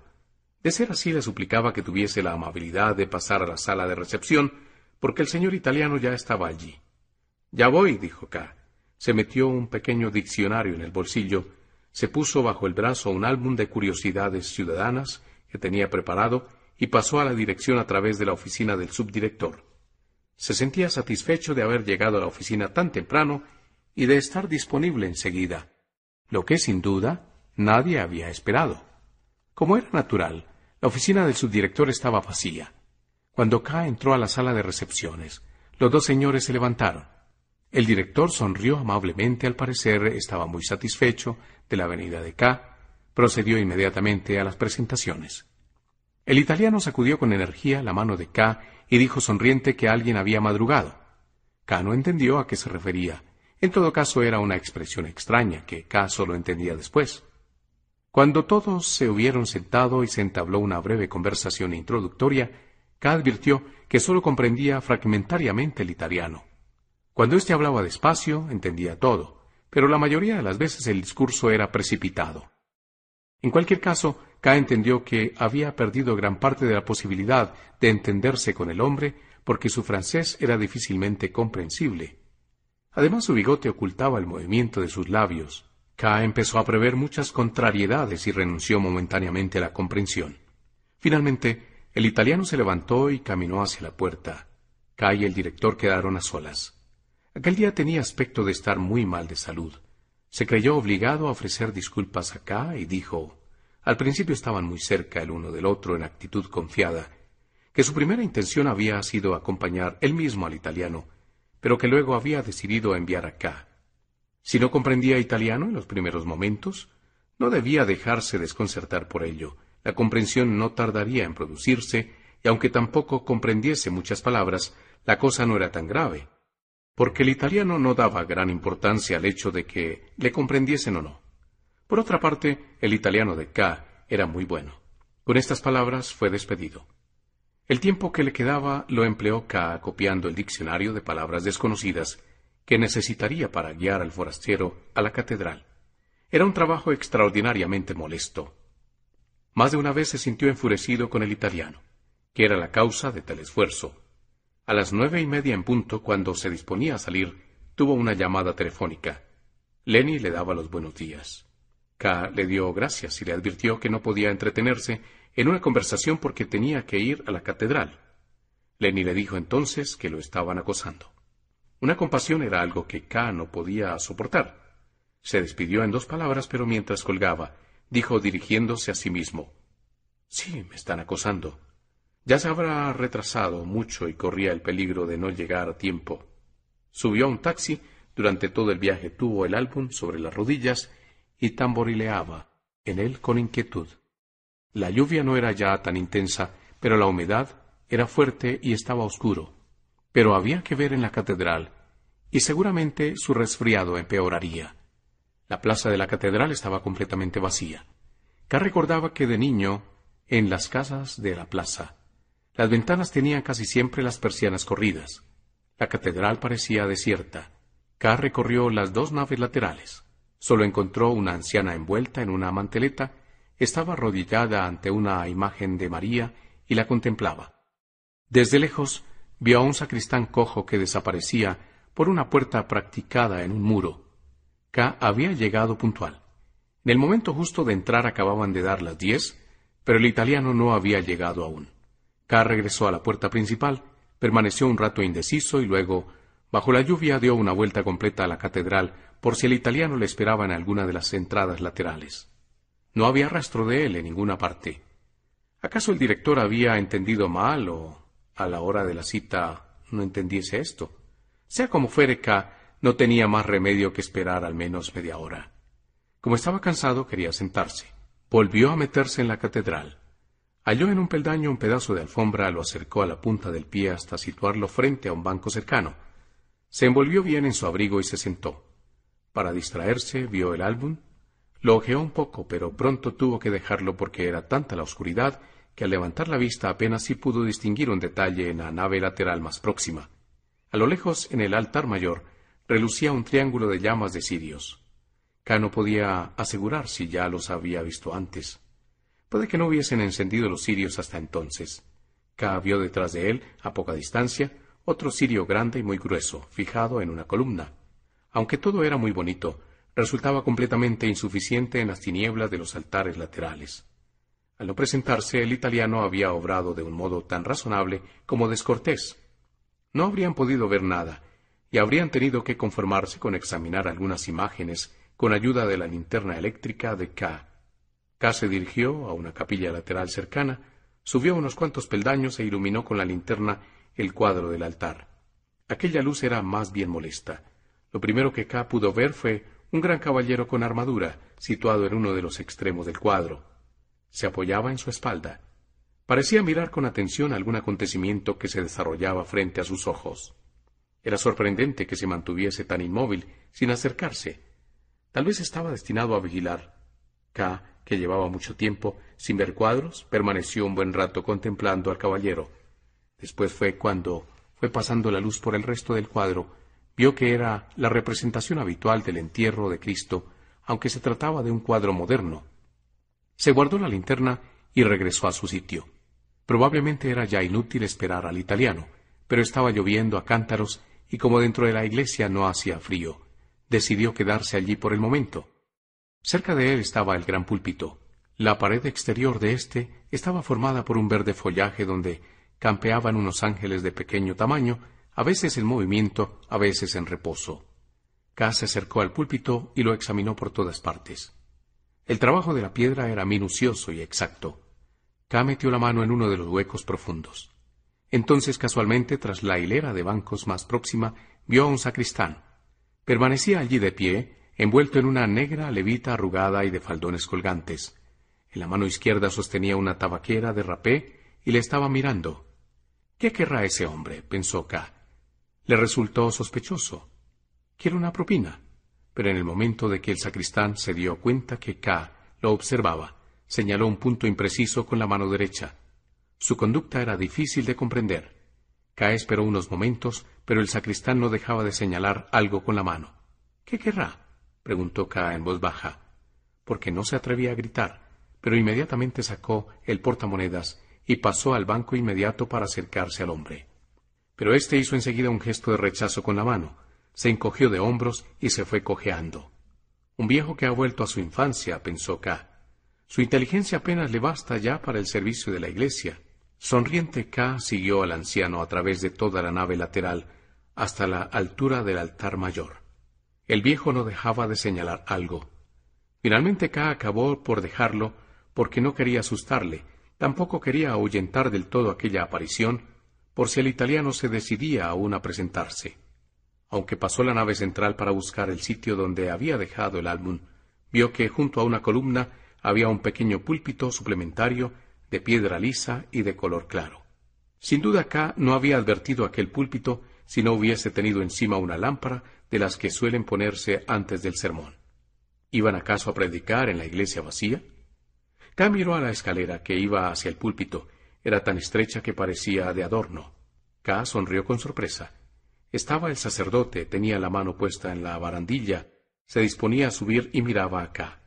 El sacerdote subió al púlpito. Estaba a punto de pronunciar el sermón. ¿Acaso el sacristán no estaba tan desprovisto de inteligencia y había querido dirigir acá hacia el predicador? K pensó si no debía alejarse a toda prisa, puesto que si no lo hacía, entonces no tenía la menor perspectiva de poderlo hacer durante el sermón. Tendría que quedarse mientras durase. Perdía ya demasiado tiempo de oficina. Hacía mucho que no tenía la obligación de esperar al italiano. Miró el reloj y eran las once. Pensó que no era posible pensar en un sermón a las once de la mañana, en un día laborable, y con aquel tiempo de perros. El sacerdote subía tal vez para apagar la lamparilla encendida por error. Pero no fue así. Lo que hizo el sacerdote fue comprobar la luz y darle fuerza alargando la mecha. Luego se volvió lentamente hacia la balaustrada, que agarró con ambas manos por el borde anguloso. Así permaneció un rato y miró a su alrededor. K había retrocedido y se apoyaba con los codos en el primer banco de la iglesia. Sin estar muy seguro, vio en alguna parte al sacristán. Qué silencio reinaba entonces en la catedral. Pero K tenía que alterarlo porque no tenía la intención de quedarse, así que K se puso en marcha lentamente y el eco se extendía por las bóvedas, leve pero interrumpido. K se sentía un poco abandonado cuando, observado y observado por el sacerdote, al pasar por su anterior asiento agarró a toda prisa sin detenerse el álbum que se le había quedado en él. Casi se aproximaba al espacio libre y a la salida cuando oyó la voz del sacerdote. Pero éste no se dirigió a la comunidad de fieles, Habló con una claridad inequívoca y no había escapatoria. Gritó Joseph. Joseph K. K. se detuvo y miró al suelo. Por el momento aún era libre, podía seguir adelante y salir. Esto significaría que no había entendido las palabras, pero si se volvía quedaría atrapado. Si el sacerdote le hubiese vuelto a llamar, K habría continuado su marcha, pero como se quedó en silencio, se atrevió a volver un poco la cabeza. El sacerdote permanecía tranquilo en el púlpito, tan silencioso como antes, pero se veía con toda claridad que había advertido el movimiento de K. El sacerdote le llamó haciéndole una seña con un dedo. K se dirigió ágilmente al púlpito. Se detuvo junto a los primeros bancos, pero el sacerdote juzgó que la distancia era muy excesiva. Tendió la mano y con el índice muy tieso y dirigido hacia abajo, señaló un lugar cercano. K le obedeció. Tú eres Joseph K dijo el sacerdote. Sí, respondió K, y pensó que su nombre era una carga. Además, resultaba que también lo sabían unas gentes con quienes se encontraba por primera vez. Eres un acusado, dijo el sacerdote. Eres quien busco. Yo soy el capellán de la prisión. Te he mandado llamar para hablar contigo. No lo sabía, dijo K. He venido para enseñar la catedral a un italiano. Olvida lo accesorio, dijo el sacerdote. ¿Qué tienes en la mano? ¿Es un libro de rezos? No, dijo K, es un álbum de curiosidades ciudadanas. Entonces, apártalo de ti, dijo el sacerdote. K lo tiró con violencia. ¿Sabes que tu proceso va mal? preguntó el sacerdote. También a mí me lo parece, dijo K. No he omitido el menor esfuerzo, pero hasta el momento no he tenido éxito. Además, aún no he terminado el memorial. ¿Cómo te imaginas que va a acabar? preguntó el sacerdote. Antes imaginaba que acabaría bien, pero ahora lo dudo muchas veces. No sé cómo acabará. ¿Lo sabes tú? No, dijo el sacerdote, pero creo que acabará mal. Te consideran culpable. Es posible que tu proceso no pase de la esfera de un tribunal inferior. Al menos por el momento consideran probada tu culpabilidad. Pero no soy culpable, dijo K. Así suelen hablar los culpables, dijo el sacerdote. ¿Tienes algún prejuicio contra mí? Ninguno, contestó el sacerdote. Interpretas. La sentencia no viene de un modo repentino. El procedimiento avanza progresivamente hasta convertirse en juicio. ¿Cuál es el paso inmediato que vas a dar? Aún pienso en buscar ayuda, dijo K. Quedan ciertas posibilidades que todavía no he aprovechado. Buscas demasiado la ayuda de los demás, dijo el sacerdote especialmente de las mujeres. ¿Es que no te das cuenta que esa no es la verdadera ayuda? Pero las mujeres a veces tienen un poder muy grande, dijo K. Si pudiera inducir a algunas mujeres que conozco a trabajar para mí, saldría del paso, especialmente con este tribunal que se compone exclusivamente de mujeriegos. El sacerdote bajó la cabeza. ¿Estás enfadado conmigo?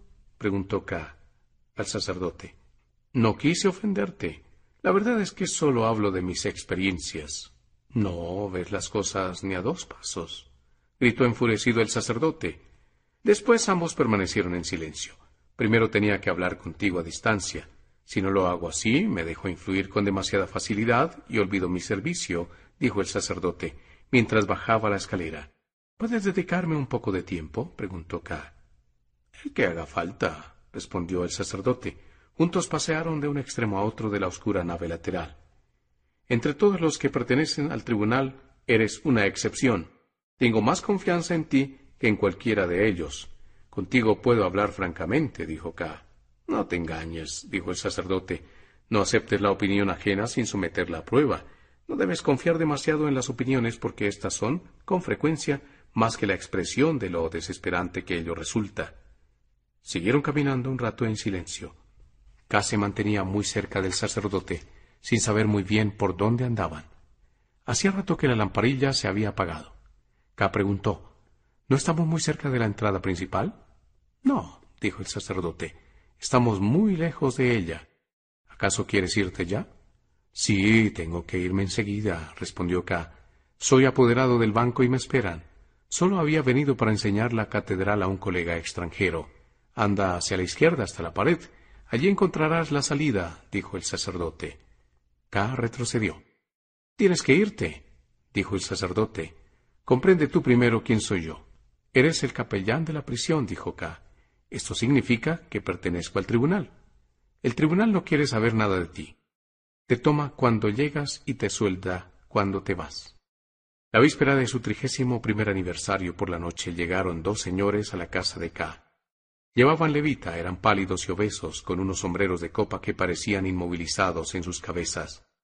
Tras una pequeña ceremonia, junto a la puerta principal, en la que ambos se cedían la preferencia para entrar, esa misma formalidad volvió a repetirse frente a la puerta de la habitación de K. Sin que la visita fuese anunciada, K, vestido también de negro, permanecía sentado en un sillón cercano a la puerta y se ponía unos guantes nuevos, muy ajustados en los dedos. Su actitud era de quien espera visita. Se levantó y miró a los señores con curiosidad. Entonces, ¿son ustedes los que están destinados a mí? preguntó. Los señores asintieron y cada uno de ellos, con el sombrero de copa en la mano, señaló al otro. K confesó que esperaba otra clase de visita. Se dirigió a la ventana y miró hacia la calle oscura. En una ventana iluminada del piso de enfrente había unos niños pequeños jugando tras una reja, e incapaces aún de moverse con facilidad de sus puestos, se buscaban unos a otros con las manitas como andando a tientas. Me mandan viejos actores de segundo orden, dijo K, y miró a su alrededor para quedar aún más convencido. Quieren acabar conmigo gastando lo menos posible. De pronto K se volvió hacia ellos y les preguntó ¿En qué teatro trabajan? ¿Teatro? preguntó uno de los hombres al otro. El otro se comportaba como un mudo. No estaban preparados para que les hagan esas preguntas, se dijo K, y se fue a buscar el sombrero. Ya en la escalera, los dos señores quisieron ponérselo a ambos lados y tomarle el brazo, pero K dijo Esperen a la calle, no estoy enfermo. Sin embargo, en el preciso instante que llegaron a la puerta principal, le agarraron de un modo distinto a como jamás había ido con K otra persona. Apretaban estrechamente los hombros contra los de él. No doblaban los brazos, sino que los usaban para envolver en toda su longitud los brazos de K. Por debajo, agarraban las manos de K con una impresión irresistible, con una habilidad profesional, de gente bien entrenada. K andaba con el cuerpo completamente rígido entre ellos. Los tres formaban tal unidad que, de haber golpeado a uno de ellos, se habrían caído los tres. Era una unidad como sólo pueden formarla casi los cuerpos inanimados. Bajo los faroles, aunque resultaba difícil hacerlo por andar tan apretados, K intentó con frecuencia ver a sus acompañantes con mayor claridad que en la penumbra de su habitación. Pueden que sean tenores, pensó al ver sus grandes papadas. Le daba asco ver aquellas caras tan limpias. En ellas se veía aún literalmente la mano aseada que las había limpiado, que había tocado los extremos de los ojos, que había frotado el labio superior, que había rascado las arrugas de la barbilla. Al advertirlo, K se detuvo y en consecuencia Los otros se detuvieron también. Estaban a la entrada de una plaza despejada, desierta. ¿Por qué les había enviado precisamente a ustedes? gritó. Los señores, en apariencia, no sabían qué responder. Esperaban con el brazo libre, colgante, como esperan unos enfermeros a que el enfermo descanse un poco. No, sigo, dijo K, para ver qué pasaba. Los señores no tenían por qué dar la respuesta alguna, les bastaba con no aflojar la presión de sus manos y con intentar levantar a K y llevárselo, pero K resistió. Ya no necesitaré mucha fuerza, la gastaré toda ahora, pensó. Recordó las moscas cuando se agarran de las patas al intentar desprenderse de la cinta engomada. Estos señores tendrán mucho trabajo conmigo. Entonces ante ellos, subiendo hasta la plaza por una pequeña escalera procedente de una calleja, apareció la señorita Bersner. No era seguro que fuese ella, pero K tampoco daba importancia al hecho de que fuese decididamente ella. Lo único que le vino inmediatamente a la conciencia fue la inutilidad de su resistencia. No hacía algún acto heroico si se resistía. Si les ponía dificultades a estos señores, si en una acción momentánea de defensa intentaba disfrutar de la última apariencia de vida. Se puso en marcha y a él mismo se le contagió algo de la alegría que produjo con ello a los dos señores. Entonces toleraron que decidiese la dirección que quería seguir, y él la decidió siguiendo el camino comprendido por la señorita delante de ellos. Y él la decidió siguiendo el camino comprendido por la señorita delante de ellos, no precisamente porque quisiera alcanzarla, sino simplemente por no olvidar la admonición que ella representó para él. Lo único que puedo hacer ahora, se dijo, y la regularidad de sus pasos confirmó sus ideas, es conservar hasta el final el raciocinio capaz de discernir con calma. Siempre he querido meterme de lleno en el mundo y agarrarlo todo con veinte manos, y por añadidura lo he hecho con una finalidad inadmisible. No es justo. ¿Tengo que demostrar que ni siquiera un proceso de un año me ha servido de lección? ¿Tengo que acabar como un hombre de pocas luces?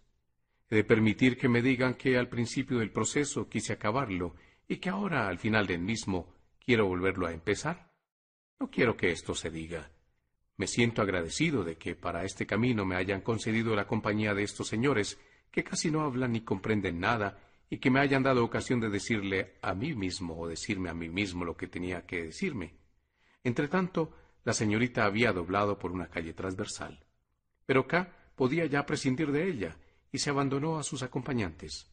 Ahora los tres, en perfecto acuerdo, cruzaron el puente a la luz de la luna. Al menor movimiento que hacía K, los señores cedían gustosos. Cuando se orientó un poco hacia la barandilla, también ellos se volvieron formando un frente único.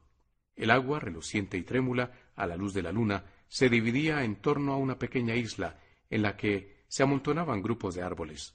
Debajo de ellos, invisibles, había senderos de grava, con cómodos bancos en los que se había tendido más de una vez durante el verano. No quería detenerme, dijo a sus acompañantes, avergonzado por la deferencia de éstos. Luego continuaron su camino. Subieron por algunas calles empinadas en las que de vez en cuando había policías inmóviles. Uno de ellos, de bigote espeso, con la mano en el pomo del sable, se acercó a él y se acercó además al grupo sospechoso. Los señores se detuvieron. El policía iba a abrir la boca cuando K arrastró con fuerza a los señores hacia adelante. Se volvía a menudo con precaución para ver si el policía los estaba siguiendo, pero cuando tuvieron una esquina, K echó a correr a los dos señores, casi sin aliento. Tuvieron que correr con él. Así llegaron muy pronto fuera de la ciudad, la cual en aquel sector lindaba casi sin transición en los campos. Una pequeña cantera, desierta y abandonada, se hallaba en las proximidades de una casa de aspecto todavía urbano. Allí se detuvieron los señores, ya porque el lugar hubiese sido desde el comienzo su punto de destino, ya porque estaban demasiado agotados para continuar corriendo.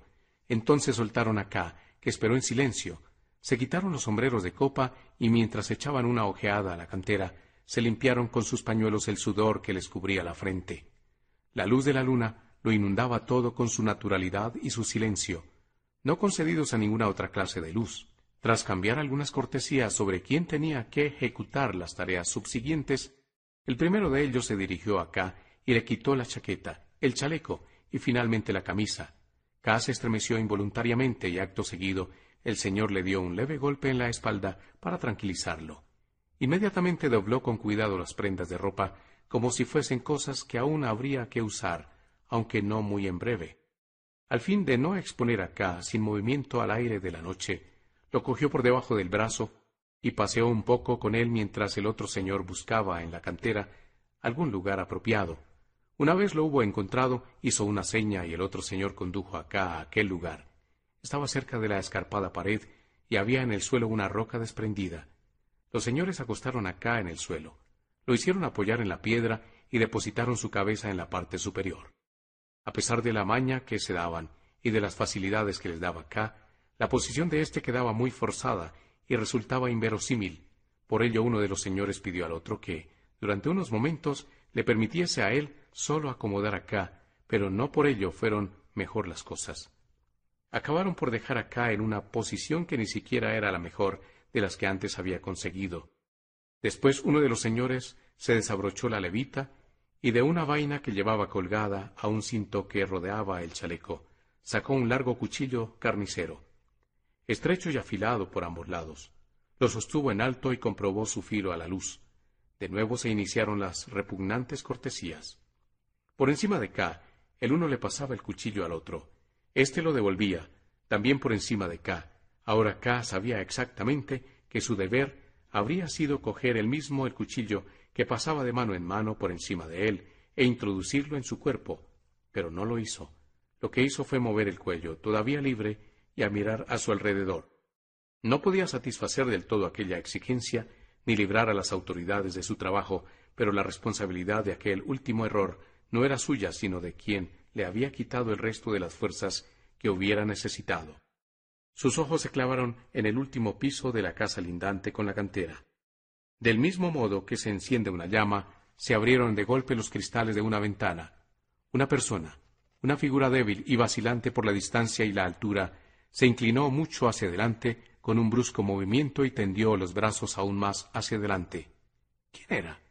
¿Un amigo? ¿Una buena persona? ¿Alguien que sentía compasión? ¿Alguien que quería ayudar? ¿No habría más de uno? ¿Eran todos? ¿Era una última ayuda? Quedaban objeciones que habían olvidado. Seguro que quedaba alguna. La lógica es ciertamente inconmovible, pero a una persona que quiere vivir no le opone resistencia. ¿Dónde estaba el juez que no había visto nunca? ¿Dónde estaba el alto tribunal al que nunca había llegado? Levantó las manos y separó todos los dedos. Pero las manos de uno de los señores se posaban ya en la garganta de K, mientras el otro le hundía profundamente el cuchillo en el corazón y lo hacía girar dos veces. Profundamente el cuchillo en el corazón y lo hacía girar dos veces.